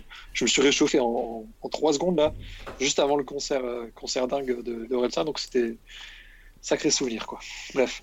Euh, donc la saison continue, 2007-2018, avec forcément beaucoup plus de, de choses positives. Euh, moi, j'ai noté sur la feuille, je sais pas si vous serez d'accord avec moi, que c'était quelque chose, euh, un renouveau d'âme en fait. J'avais vraiment l'impression que l'équipe renaissait un peu de ses cendres comme un phénix, comme ça. Que c'est quelque chose d'assez indescriptible, d'ineffable, mais que voilà, il était là, quoi. Il était de retour et que ça me donnait toute envie de regarder de nouveau les matchs de Miami. Exactement. Je sais pas ça si- donnait ouais. limite, bah, ça, ça- ça donnait limite une. Merde, désolé, ça donnait limite une raison de, de recommencer à suivre parce que moi, comme j'ai dit, avant Ouais. le début de saison, on l'a tous oublié, il n'y a rien d'intéressant, il n'y a rien d'important, euh, on n'est pas bon, c'est pas, c'est pas beau sur le terrain, enfin, il y avait juste rien à, rien à voir. Et là, du coup, bah, tu, non seulement tu récupères bah, le joueur qu'il faut dans cette franchise, mais en plus, tu sais que tu n'auras pas énormément de temps avec lui parce qu'il lui reste quoi, voilà, une demi-saison, une dernière saison après peut-être. Et voilà, donc c'est vraiment savourer ces derniers moments et avoir une raison de vraiment te lever tous les soirs parce qu'avant ça, c'est laborieux. Voilà. Et puis mal- malgré ça, on- voit que son niveau est quand même un, un peu plus faible, ce qui est totalement compréhensible étant donné son âge et ses soucis de blessure. Mais il, il a quand même encore ce- cette aura, ce, ce, ce Ouais. moment de génie, comme euh, on va en parler tout à l'heure, mais comme euh, Flo l'a dit tout à l'heure, sur- notamment sur son match contre les Sixers, ce, ce moment où, malgré le fait qu'il sort du banc, qu'il a accepté ce- cette position-là, c'est lui le patron, c'est un génie. Tu, on ressent ce petit truc là, ce, ce petit feeling qui est assez indescriptible. Je sais pas si vous c'est pareil, mais c'est peut-être Ah, c'est ça, voilà, c'est- Ah, exactement juste lui qui joue. des. Enfin, Ça, c'est- Ah. Avec avec Voilà. le maillot Vice et tout, le This is my house, non, c'est trop bon. Et même sa manière Ah, de driver, enfin comment il est lent sur son premier pas. Enfin, je sais pas, il y a trop de trucs quand il a la balle en main. Ah ouais, en- plus, c'est quelque chose. Enfin, c'est- C'est bien, c'est bien un game winner à la D-Wade, quoi. Je veux dire, c'est bien, c'est bien son style de truc, quoi. C'est excellent. En plus, Phi- c'est la- Philadelphie en plus, quoi. Puis, vous, vous, vous l'aurez entendu, parce que nous, on l'a pas lorsqu'on enregistre, mais après le montage, quand on le fera, il y a le- le- ce, ce moment où il revient, où, étant donné qu'il sort du banc, le, le public se lève et puis il marque son premier trois points juste après. C'est. oh, c'est Même plus que nous, en fait, c'est quasiment toute la ville de Miami qui revit, quoi. C'est quelque chose de. Bien dingue. sûr, c'est ça. Non, mais c'est les, les- le père est de retour à la maison. Enfin voilà, il y avait juste, il était parti, je sais pas. Il a il vagabondé. Il, était, il est parti chercher des clopes et puis il est revenu au bout de, de deux ans. Là, il revient, putain, c'était incroyable. Ouais. Non, mais c'est ça. C'est comme, comme nos pères. Non, mais c'est, on- euh, on en, nous, on en parle comme notre idole, on le met sur un truc comme ça, mais c'est vrai que ce mec, il, tient- il tient la ville, il, veux dire, c'est, sa ville, quoi. Il, il fait ce qu'il, il fait ce qu'il veut, quoi. Il a, il a une aura. euh, On a un certain indescriptible, quoi. comme, comme euh, du James à Cleveland, euh, peut-être même en plus fort, je dirais pour Wade, parce qu'il est quand même resté plus longtemps. Ouais. C'est- ouais, ouais. C'est assez fou. Euh, après, euh, pour continuer sur cette saison-là, il y, a- il y a un match que moi j'avais complètement euh, oublié, que j'ai redécouvert tout à l'heure. Le 19 mars contre les Nuggets. Euh, je sais pas si vous vous rappelez de ce match-là. On va en deux prolongations, on gagne 149-141. Euh, J'avais plus du tout de souvenir de ce truc-là. Je sais pas si vous vous en souvenez ou si je vous donne les stats comme ça. Pas du tout. Mais alors j'ai les stats devant les yeux et j'ai- j'ai j'ai les yeux qui saignent. Euh, donc en face, il y avait 34 points de Jokic, 26 de Wilson Chandler, euh, 23 de Jamal Murray, 22 de Will Barton, etc. Et nous, c'est du 30 points de Kelly Olynyk en sortant de banc. Euh, donc 30 points, 8 rebonds, 6 passes, 4 euh, con- contre et un doigt d'honneur à Sam. Euh, 23 points de 23 points de Wade Ellington à 6 sur 11 au tir à 3 points. Euh, en sortie de banc aussi, du 20 points de Goran Dragic et surtout du 31 points 11 rebonds, 6 passes de James Johnson, dont 10 points en second overtime pour la gagne. Ça, Euh, Ça, ça me dit quelque chose. Complètement ça. oublié. Là, maintenant, ça me dit quelque chose. C'est un- match, tu vois, il faudrait que je le recherche pour voir si je peux le revoir parce que j'ai plus du tout de souvenir de ce, de ce moment-là. Enfin, bref. On termine du coup la saison 6 euh, de conférence, 44-37 à égalité, mais devant les Bucks. Et on affronte les Sixers euh, grâce à euh, un 14-10 après le Star Game. Donc, à nouveau, ce moment de bonne performance post-All-Star Game après que le collectif et que Spo ait enfin trouvé ses rotations. par contre, ça va être compliqué en playoff. en termes de talent, j'ai envie de dire. Je sais pas ce que vous vous retenez cette série-là, qui est du coup la dernière. C'est dans, celle-là où, où Whiteside euh, n'existe pas. Ouais, c'est ouais, ouais, clairement. Il se fait dégommer par Embiid. Mais c'est aussi le, le beat chasse de, de Winslow envoyé à Simmons. Oui, ouais, c'est ça. le, fameux beat chasse N-word, oui. Pour Hassan, c'est pas que Embiid, parce que Embiid revient qu'au match 3. Hein. Mais même sans Embiid, il était. Ouais, ouais, non, enfin, il a juste été nul. Hein. Au premier match, c'était du Ilyasova qui fait des dingueries aussi. Ah oui, euh, par contre, Covington, euh... Ilyasova et Saric, eux, ils grattent pas un 3 points. Hein. Saric, jamais raté un 3 points de leur JJ Redick aussi, hein. Bellinelli aussi, l'un ami. Oh, Bellinelli, mon dieu. 20 points de moyenne. Euh, ben Simmons sur le, la série, euh, 18 points, 10 rebonds, 9 passes, 2,5 interceptions de moyenne sur la série. C'est sale. C'est ouais. très très sale. Très sale. ouais. on, on, on, parle d'un Ben Simmons rookie en plus, non? Euh, bah, je sais pas. Euh, tu parles de sa première saison rookie, de sa deuxième saison rookie ou de sa troisième saison rookie? On va dire de sa saison sophomore rookie, quoi. Là où il est rookie l'année, en fait. C'est ça Ouais, c'est possible. Je sais plus quelle année il est drafté. Ah, je sais plus. Il est drafté en 2016. Il est de, il est de 2016, mais il commence en 2017-2018. Ouais, ouais, il va être rookie de l'année, ouais. Ouais, c'est ça. Euh, du coup, euh, série euh, assez frustrante parce que on voit bien qu'on a beaucoup moins de talent, euh, qu'on est moins fort malheureusement. Et, à part Dwayne Wade, il n'y a pas grand chose. Euh, Dwayne Wade il termine notamment le game 2, le seul qu'on gagne avec 28 points en sur le tir. C'est. Quel match de Winslow aussi celui-là. Super shoot sur Ben Ouais. Simmons.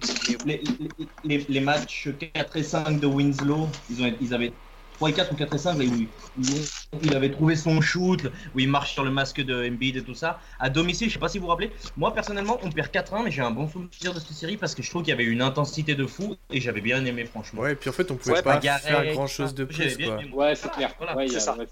Frustrant parce que les deux derniers matchs, les deux derniers matchs à domicile, on était en train de gagner, on se fait niquer dans le quatrième quart, ça c'est frustrant. Mais franchement, il y avait une intensité et tout ça, et j'avais bien kiffé. Et en plus, mon joueur préféré, donc, enfin, à part Wade, qui était donc Winslow, qui se révèle un peu, c'est- on va dire c'est les côtés positifs. trop. D'autant que toi, Winslow, pas trop les cette Sixers, série- et puis c'est une série début de rivalité un peu. Ouais, et puis Pardon. Winslow, cette série, c'est les prémices de ce qu'il fera la saison suivante. Euh, du coup, est-ce que vous avez quelque chose à rajouter sur ce- cette série-là ou ces playoffs? On passe à la, à Euh, la dernière. Moi, euh, juste sur la saison régulière, euh. Wayne Ellington bat le record de tir à 3 points en sortie de banc euh, Ouais. sur une saison sur euh, toute l'NBA. All time. C'est vrai. Ouais, c'est ça, il était, il était indécent. C'était n'importe quoi. On, on- on était ouf sur, sur, sur cette saison d'Ellington, puis maintenant on a Duncan Robinson. C'est un autre level encore maintenant. ouais, grave. Il moins- C'est moins un trou défensif en plus. Euh, saison 2018-2019, donc la dernière de, principale de ce podcast, j'ai envie de dire. Euh, avant d'attaquer la saison, l'été, tout ça, un tout petit mot euh, sur le départ de Tony Fiorentino, commentaire. Le sidekick, entre guillemets, le, le bras droit, l'ami de- d'Eric Reed. Eric Reed qui est toujours là avec John Crotty, mais Tony Fiorentino, est-ce que vous avez un souvenir Comment est-ce que vous le considérez dans le, dans le Moi, j'ai toujours son souvenir, avec, il portait toujours la bague là au doigt. Euh, Ouais, aussi ouais, un peu c'est- un, un parrain, un parrain un peu comme à la Patraille. Enfin, en plus, alors franchement, lui, s'il a pas le nom d'un parrain, Tony Fiorentino, Ouais. fait pas mieux. C'est clair, Franchement. c'est Et clair. puis, euh, et puis, si je me trompe pas, je sais qu'Eric Reed c'est le cas, mais il me semble que lui il était là depuis le début, c'est-à-dire depuis 1988. C'est un monument, quoi, je veux dire, le mec. hein. C'est J'avais vu autre chose, mais je crois que c'est probable. pas. Non, c'est pas ça? En tout cas, c'est pas loin, quoi. Il est, il est arrivé au début des années 90 au pire. Il est là depuis longtemps, de toute façon. Ouais, ouais, ouais. J'ai Et puis, vérifier euh, cette info. c'est un meuble, quoi. C'est un Euh, meuble. vérifie, s'il te plaît, mais il me semble qu'il va être tout. Avant. Mais euh, enfin, pas. Euh, Sam, un petit mot sur Tony Fiorentino ou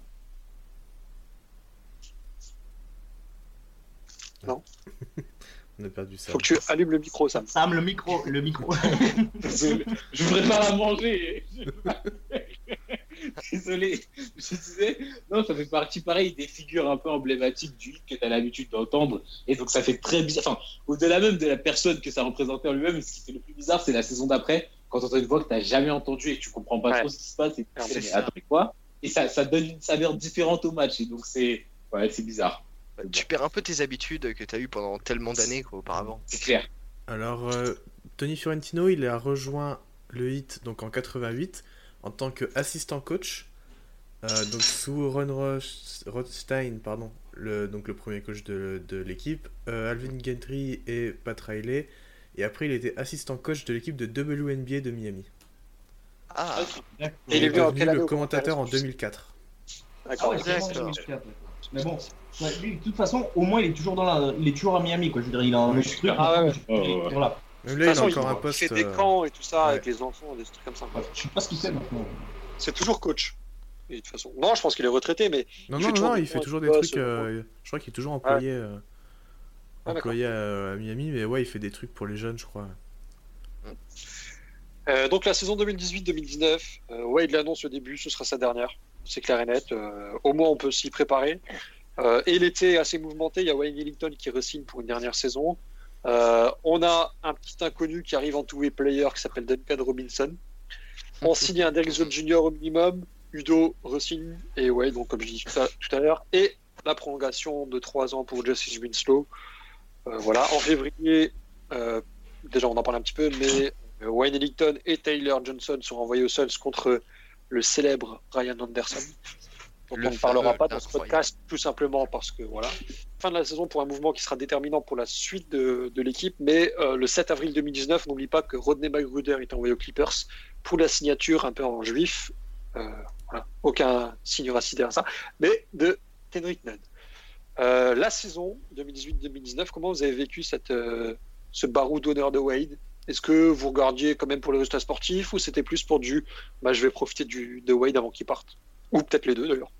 C'est- moi, c'était plutôt les deux, ouais, bah forcément le kiff de regarder Wade, euh, euh, enfin de regarder Wade tout simplement. Et puis aussi parce que euh, bah on faisait une saison plutôt correcte et qu'il y avait des playoffs à aller chercher et que bah, ça restait, ça restait intéressant à suivre, sportivement parlant. Moi de même, parce que je, croyais, on en reparlera un petit peu plus tard, bon finalement on- n'a pas forcément matché les, espoirs qu'on aurait pu avoir en début de saison, mais moi je me souviens très bien avoir cru euh, à ce qu'on retourne une nouvelle fois en playoff.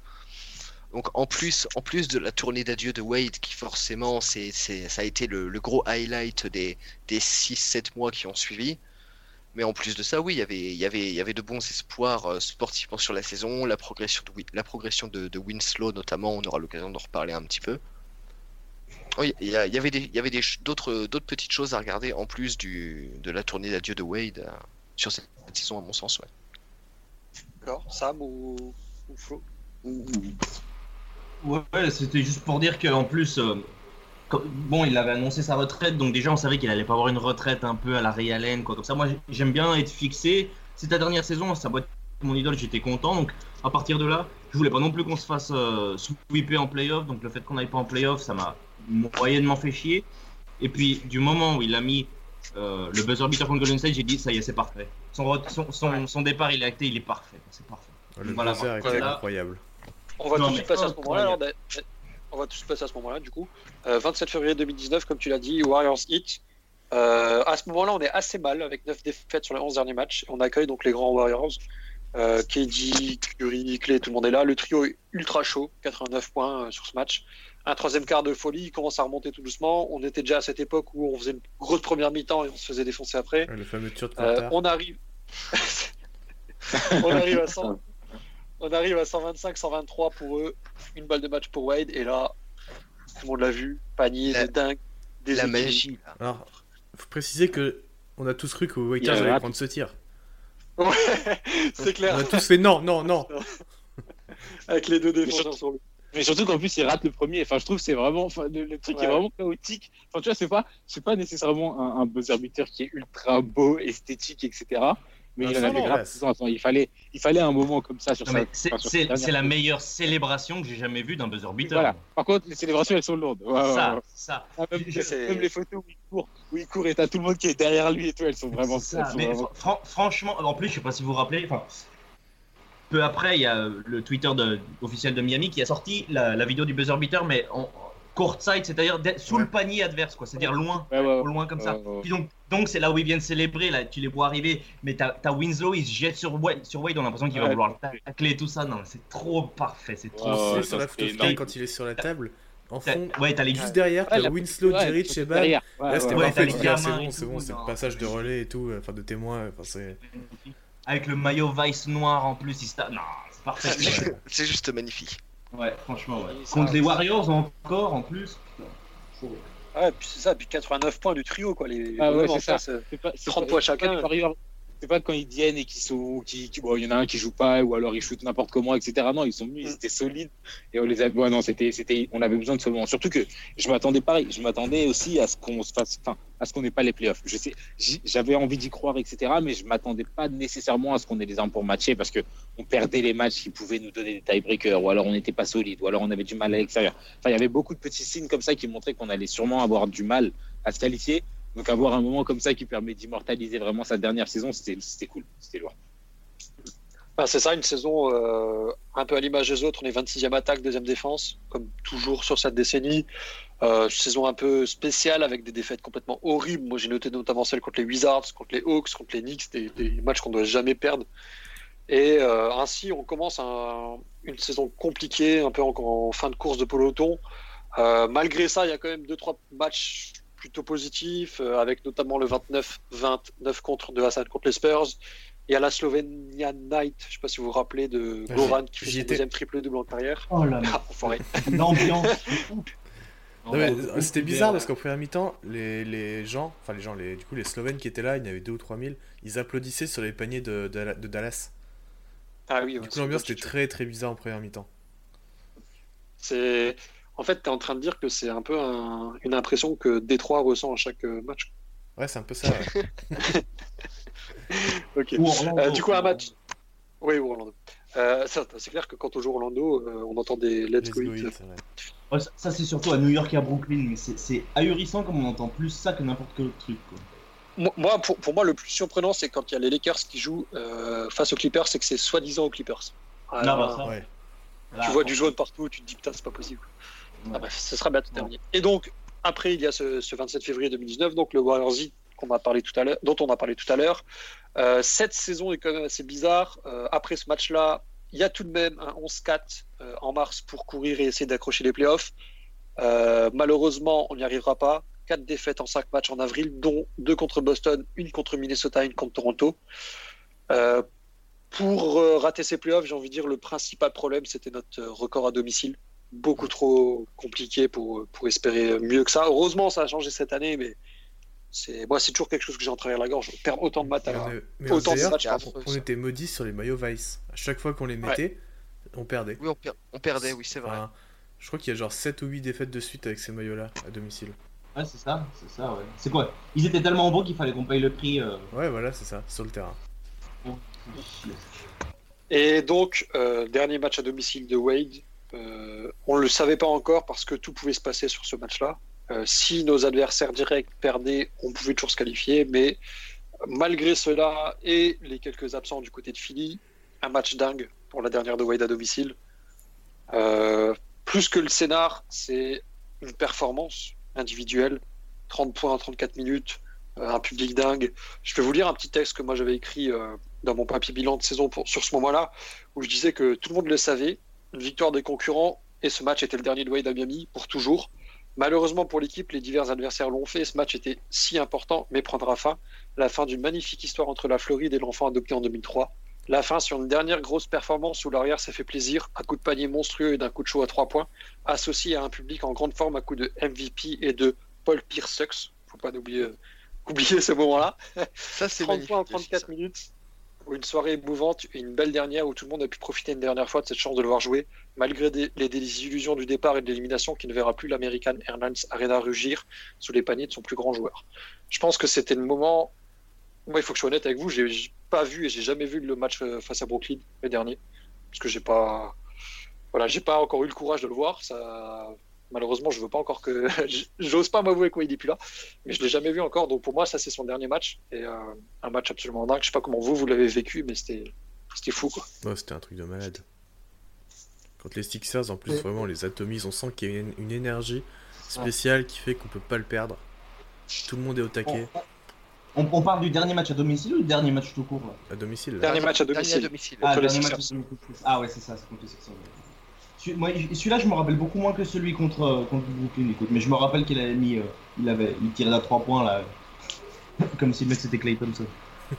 Ouais, bah, c'est ça, ouais. Il a pris feu, euh, puis. Enfin, tout le monde était content. Limite, même les Sixers étaient contents qu'ils prennent feu. C'était quelque chose de, de bizarre. Sam, je sais pas si toi tu te rappelles bien de ce match-là ou? Attends, je m'en parfaitement. En fait, moi, clairement, avant, avant le match, j'avais peur. En fait, si tu veux, le dernier souvenir d'un dernier match que j'avais en tête, c'était celui de Kobe. Et du coup, j'étais Ah trop. En fait, il m'a laissé trop. Enfin, voilà, l'image que Kobe a laissée, son dernier match, il est trop sensationnel. Et du coup, je me disais, putain, si, si il fait pas quelque chose de grand, euh, je, je lui en voudrais pas de toute façon parce que c'est son dernier match et que je vais savourer tout, toutes ses prises de balles quoi qu'il arrive. Mais ouais, voilà, ça serait dommage. Et ben, il a fait quelque chose de grand et du coup, j'étais trop heureux. Tout simplement. Tu vois, j'ai même pas eu le, dégoût de son dernier match à domicile parce que j'étais plutôt limite. Non seulement j'étais trop content parce que le match, on avait gagné, il était trop beau, etc. Mais j'étais soulagé en plus de ça. Et du coup, bah, ça fait que j'avais pas le. Putain, c'est son dernier match. En plus, j'avais l'idée qu'il y avait Brooklyn, etc. Donc pour moi, c'était vraiment plus euh, de la joie, du soulagement. Et puis, euh, enfin voilà, c'était un top match, une top performance de Wade devant son public une dernière fois. Val, Quentin? J'aurais rien à rajouter, ils ont, ils ont tout dit au niveau de, au ni- que ce soit au niveau émotionnel ou au niveau de la performance, euh, tout a été dit. Quentin, pareil Ouais, Ou si pareil. tu veux parler du match de Brooklyn plutôt, parce que moi, du coup. euh, je Ouais, l'ai pas bah ouais, le match de Brooklyn. Je l'ai- je l'ai dans ma playlist, mais je voilà, je peux encore passer le. Non mais euh, ouais, il y a ce... Enfin, puis en fait, c'est le fait que tout se termine euh, genre parfaitement, tu vois, parce que t'as... Bon, certes, c'est une défaite, le match contre Brooklyn, mais euh, le dernier match à domicile, 30 points, c'est 3, tu vois. Il y a la notion de 3. Euh, Triple-double pour son dernier match, 3, pareil. Son dernier tir réussi, c'est un tir à 3 points. Et ça, c'est, Ouais, tu vois, c'est... c'est Tous les petits parallèles. C'est tous des petits trucs à la con, tu vois, on va me dire c'est des trucs à la con, machin. Mais je sais pas, je trouve ça, je trouve ça assez beau finalement. Attends, attends, il y a encore un autre truc. Quand, quand il avait 9 passes décisives et qu'il devait avoir le, troisième, le triple double, la passe elle est pour Yodonis Aslem Ouais. qui met le mid-range jumper qu'il en a mis 15 000 depuis qu'il est là quoi. Ouais. C'est- trop beau quoi. C'était Et Autre, autre 3 aussi, autre 3 dans le match contre les Sixers, il les défonce tellement. Est-ce qu'on peut dire qu'il a 3 couilles sur ce match? Presque, hein Ouais, on peut dire ça, ouais. C'est ça, c'est ça. C'est exactement ça. Enfin bref. Et c'est. Du coup, sur ça que se termine un peu le... la décennie. Voilà, il y a cette saison-là actuelle euh, dont on ne parlera pas parce que vous pouvez écouter tous les autres podcasts qu'on a fait sur cette saison. Euh, on va presque terminer là-dessus. On va quand même faire un- une petite projection sur le, le futur de la franchise. Mais avant ça, euh, en une phrase ou un mot, vous pouvez choisir. Qu'est-ce que vous retenez de ces joueurs qui sont passés chez nous dans cette décennie? Euh, Alors, hors 2010-2014, mais sur 2014-2020. Euh, en une phrase, chacun votre tour, euh, Dion Waiters. Qu'est-ce que vous retenez, Quentin? Mange tes morts. Val?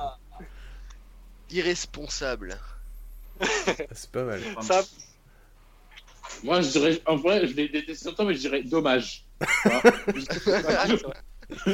Il y avait du potentiel, mais dommage. Ah, je, je sais pas ce que j'aurais dit avant cette saison, mais avec tous les problèmes qu'il y a cette saison, je vais dire frustration. Moi, je dirais bonbon. Parce que ça fait Ouais, aussi. aussi, ouais. Ouais, ouais. malaise, Euh, ouais, Ça résume beaucoup de choses, ça, les bonbons, en effet. James Johnson. Quentin, comment tu résumes Euh... Poster Dunk. Parce qu'il en a mis des, il en a mis des salles, très sales. Val Gros kiff. ouais, Ah, Culture. Ah ouais, Ah. pas mal, ouais. bien joué. Je l'avais aussi. Euh, Flo Je vais dire un mot en anglais, badass. Euh, Moi, pour James Johnson, c'est euh, le kiff aussi. Parce que c'est un joueur qui coller parfaitement. Franchement, il, il était trop kiffant ce joueur. C'est dommage qu'on ait dû l'échanger, mais bon. Ouais, 16 millions, c'était un peu beaucoup. Ouais. mais Wayne Ellington. Val, comment tu résumes? Hmm, le bras doré, pour faire référence à son surnom. C'était le mien. Sam? Euh, sniper, très clairement. bah, bah, voilà. Flo? Euh, c'est dur à dire, mais rien que pour dire la vitesse qu'il prenait quand il, quand il passait derrière un écran, je sais pas, je sais pas quel adjectif on peut y mettre, mais putain, comme il dégainait. Allez, dégainage, voilà, dégainage. Quentin? Euh, gâchette sur une seule saison. Il a jamais réussi à faire Euh. euh, d'autres saisons. euh, pas similaires, mais euh, aussi. Enfin. Des saisons correctes en fait. À part celle-là, euh, il fait pas Il, vraiment il tellement avait carte blanche au tir, lui, il, il pouvait tirer 20 fois que Spolstra allait pas moufler. Moi, je dirais sous-côté parce que son passage, je le trouve sous-côté à Miami. On n'en parle pas trop. Après, il fait. Euh, qu'une Justice. seule. Ouais, vas-y. pardon. Après, il fait qu'une seule vraie saison, tu vois. Mm. Donc euh, la saison Eh, mais- suivante, il est naze. Lui aussi, ça aurait été trop bien pendant l'ère euh, pendant l'ère du Big Three, ça aurait été trop bien un mec comme ça. lui. C'est vrai. Euh, Justice Winslow, alors là, je, je vais casser l'ordre, hein, mais je dois commencer par Quentin. Quentin. Ah, il y en a trop. Il y en a trop. Euh, le meilleur joueur de la planète. Euh, Sam. Désolé, hein, mais dommage. Putain. Non, ça dégoûte, ça dégoûte, mais ouais. Ouais, non, mais je, je vois très bien ce que tu veux dire. Flo. Euh, coup de cœur. Val. Better. Ouais, bien. Ah, putain, pourquoi j'y ai pas pensé, mais je suis con. Bah, je voulais Moi, dire, mais je dire plus. Ouais. Ah ouais. Ouais, voilà. ouais, parce que- ouais, ouais. Putain. Euh, Josh Richardson. Sam. Euh, putain, il me faut un mot pour dire qu'il revient bientôt. bah, qui revient. J'allais dire revient. Allez, ouais, revient. Voilà, bah. Ah, ça, ça- ça peut être une phrase, Non, de toute façon, c'est Non, pas non, parce que, non, non, parce re- revient, c'est voilà, revient pas euh, à- comme si c'était une demande. Revient avec un T, genre il revient bientôt, genre c'est sûr, voilà. Euh, Flo? Euh, bah, merci pour l'échange avec Jimmy Butler. Vraiment, le mec, c'est juste une monnaie d'échange, quoi. Ah, je suis désolé. mais. Euh... Style. Oui. Val. Rook 2. Ah putain, je J'avais l'avais. hésité avec celui-là. J'avais hésité avec Ah celui-là. putain, je. Je suis deg. Euh, ah merde, non, du coup, je sais plus quoi. Euh, Pied sur la ligne. ouais, putain, j'ai. Non, je... dire. Parce que suis le seul peut-être, mais je, je le préférais à Justice. Donc je, je, Ah, je l'aime. voilà. Je l'aimais bien moi. Ah. ah. Ah, c'était un duo, ouais, de toute façon. Euh, Tyler. Ah, pas Tyler Hero, évidemment. Tyler Johnson. Euh, Flo, à toi de commencer. Dentiste, putain. Oh putain, non Quentin. Euh... Pas merci Brooklyn. Ah ouais, putain. Euh, Val. Et je vais être flatteur, je vais dire guerrier. Ah. C'est comme il se donnait quand même. Désolé, il y en aura deux ici, mais rends l'argent. Et on termine avec Hassan, à moins que vous en ayez d'autres après, mais je. Putain. Euh, Oh, putain. Sam, tu commences sur Hassan. Euh, oh merde. euh. Merde, d'accord, ok. Il m'en faut deux aussi, mais t'es sérieux? Juste, T'es sérieux? J'ai pas d'autre chose à dire. Euh, Flo? Lobotomie. D'un jour à, d'un jour à l'autre, il n'y a plus de cerveau. Quoi. Euh... Très énervant. Val. Courant alternatif. Pas mal. Moi, je terminerai sur Hassan MVP. Allez. Allez, on fait une toute petite Forcément. et on revient pour la part. Oh non, on va pas faire de pause. On va tout enchaîner sur la partie 4. euh, très rapide sur le, le futur, la future décennie et l'avenir de la franchise. Euh, parce qu'on a vu tout ce qui pouvait se passer cette année. On a vu cette saison coupée en pleine euh, ascension, j'ai envie de dire. Euh, je vous ai posé plein de questions sur les feuilles, mais on va faire ça très rapidement.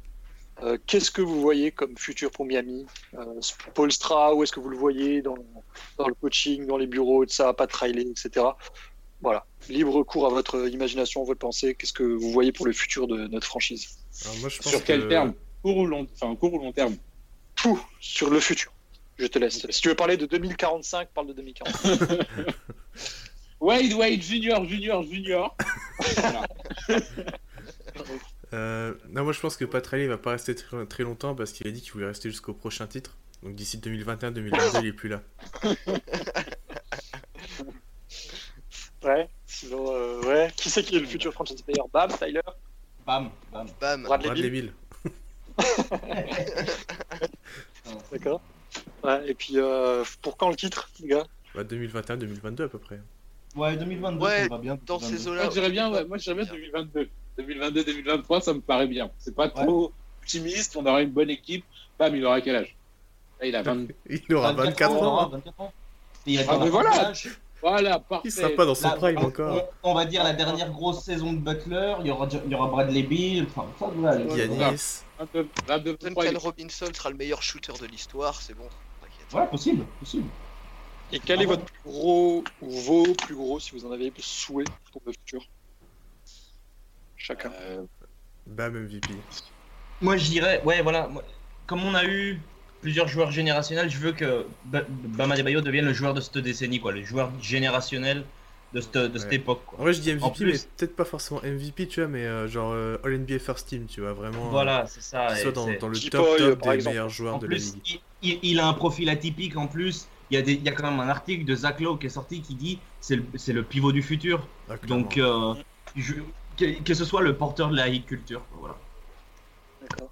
Ça, ou Val Ça, ça, ça, je pense que. Enfin, ça, perso, j'ai pas trop peur. Ah putain. Allô? Oui. Oui, oui, on t'entend, t'inquiète, vas-y. Ok, désolé. Je disais, euh, je pense que ça, ça sera le cas. Enfin, j'ai pas trop. J'ai confiance en Bam. Moi, j'aimerais bien qu'on trouve un autre excellent coach. Parce que éventuellement, quand Riley il va rentrer dans. Enfin, il va partir et que Spolstra va sûrement prendre. euh, va monter en tout cas dans le front office. Je pense qu'on aura besoin d'un nouveau coach. Parce que voilà, la, la, enfin, la culture, elle a commencé avec Riley qui coachait. C'était quand même du gros niveau. On est passé avec Spo et on a eu des bons joueurs. Donc ça a permis d'eux. Mais j'aimerais bien que sur la prochaine génération, quand, parce que si Spo finit par monter, même d'ici, je sais pas, d'ici, disons 8 ans, bah, bam, il aura que 30 ans, tu vois. Du coup, il faudra quelqu'un derrière qui est capable de vraiment avoir un excellent niveau. Et je pense, bah, je pense que ça serait mon plus grand souhait pour la prochaine, pour le, futur. dans l'immédiat, on- il n'y a pas un candidat euh, désigné pour le moment dans l'immédiat. Euh, après, je pense que si Pat Riley prend sa retraite, c'est pas Spo qui va le remplacer d'un coup, ce sera sûrement Batière. Mais comme tu dis, je pense qu'un jour il va prendre un poste du front office et pour le moment, pour le moment, il n'y a personne. Ouais, après, Spo Ouais, il c'est est ça, encore voilà, jeune. Hein. Spo est encore très jeune. Oui, non, mais c'est euh, clair. Je, parle- je parle vraiment bah, Ouais, mais- dans le cas où il rentre dans le projet. je- Ce que je veux sais dire, pas c'est que ça avez- peut se faire dans, dans 15-20 ans, quoi. Ben, il, il a dit hier qu'il n'était pas pressé de prendre sa retraite. hein. Je crois que c'est hier en plus qu'il l'a dit.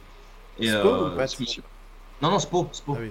Bon, bah, on a Et que euh, lui, lui, il, était, euh, il était très bien où il était, tout ça, donc on a le temps de se voir venir. Bon, pour le moment, on verra. Val, t'as quelque chose à rajouter ou- Hmm, bah écoute, en petit souhait, euh, pourquoi pas essayer d'aller récupérer Zaire Wade, je sais pas trop comment on fera, mais je. On a plus Ouais. le pic, putain. Non, Moi, mais, je sais pas trop. Si, si, on le signe en envie que free ça agent. entache un peu la légende. On le... Non, mais si, on le signe en free agent, t'inquiète. Moi, pour. Ouais, euh, je je sais pas, mon, mon plus grand souhait, c'est même pas genre de, le titre ou quoi. C'est. Je, je- si aussi j'ai aimé cette franchise, c'est pour euh, son côté familial, son côté euh, culture et tout ça. Ça, c'est un truc euh, qui peut Ouais, être perdu. On Ouais, le voit avec les Bulls, mais il faut surtout pas que Miami perde ça. Mhm. Parce que les Bulls dans les années 90, euh, c'était une entité. Aujourd'hui, on voit quelle merde c'est. Et ça, je veux vraiment pas que, genre, dans 30 ans, on se dise, putain, c'était quand même bien à l'époque quand on était une culture. Euh, Ça, je ouais, veux pas que ça parte. Et voilà, même si voilà, on met quelques années avant de gagner un titre, c'est pas. Voilà.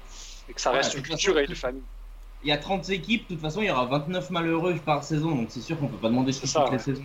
Mais au moins qu'on vois- respecte nos, nos bases, quoi, nos racines.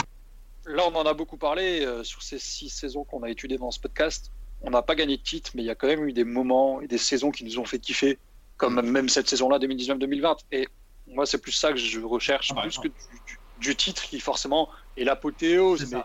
Mais il y a des y a des manières de faire kiffer les supporters et je veux pas qu'on perde cette culture. Ouais, tu, tu viens de dire qu'on a, on a kiffé tout ça, pourtant c'est une des périodes les plus, on va dire, sombres de la, de la franchise dans, de- enfin, dernièrement, quoi. Et Mm. pourtant, il y, a toujours, il y a toujours quelque chose, quoi. Je veux dire, notre pire saison de cette, de cette, euh, de cette, euh, de cette décennie, c'est probablement la meilleure de, de New York, quoi. c'est clair. Ah, Ouais, comme ça. loin même. Ouais, donc, bon, enfin, en début, en début de décennie, ils avaient Melo et tout ça, mais pour dire, quoi. Donc, euh, ouais, franchement, t'as raison sur ce que tu dis par rapport à la culture. Est-ce que les gars, vous avez quelque chose à rajouter sur cette euh, décennie, cette seconde partie de décennie ou euh, bah, Euh, moi, j'ai un regret sur cette euh, décennie. C'est de ne pas avoir pu voir euh, Wade, Bosch et Bam jouer ensemble. Ah, je te jure. La, raquette. Bosch Bam. Oh là là, la Oh, raquette Bosch. Bam, Eh. putain. Eh Quentin, Quoi on va, on va faire ça sur Touquet, t'inquiète, on va faire ça. Ah ouais. On va, s'exciter là-dessus. Oh putain, c'est bon. Ça Et après, quand on aura fait cette saison-là sur Touquet, on la publiera sur Pornhub et puis euh, on s'occupera de ça, t'inquiète pas. Nickel. En en plus, en, en ce moment, il y a des vues sur Pornhub avec le confinement, donc euh, on peut être sûr que ça va bien. Ah, le, gratuite au On va créer un, On va créer un compte Miami Heat France sur Porn- Pornhub. ça va être- Je vais mettre les matchs de Gay Gaffer dessus. Je pense que c'est pas mal. Euh, bah, sur ce, euh, suivez le compte sur euh, les réseaux, sur le site, allez voir le site. Il n'y a pas trop de contenu en ce moment, mais ça va revenir petit à petit. Euh, vérifiez la 2K League. Quentin est ultra chaud en ce moment, il est qualifié pour la suite des playoffs. N'hésitez pas à nous conf. envoyer des messages. Le prochain titre, il est là. hein. Ouais, Ouais, franchement, ça va être chaud. hein. Il y a des mecs qui sont très on très forts. a, T'inquiète. Ouais. Nick. Il y a, on a quelques petites surprises peut-être qui vont venir euh, progressivement. On est encore en train d'en discuter, mais on a des, on a des idées pour, euh, pour développer tout ça. En attendant qu'il fait bien là, le confinement, euh, prenez soin de vous surtout. Faites attention et puis euh, on se retrouve très bientôt. À plus, bonne soirée à tous. Au revoir. Salut, bonne soirée, bonne journée. Salut.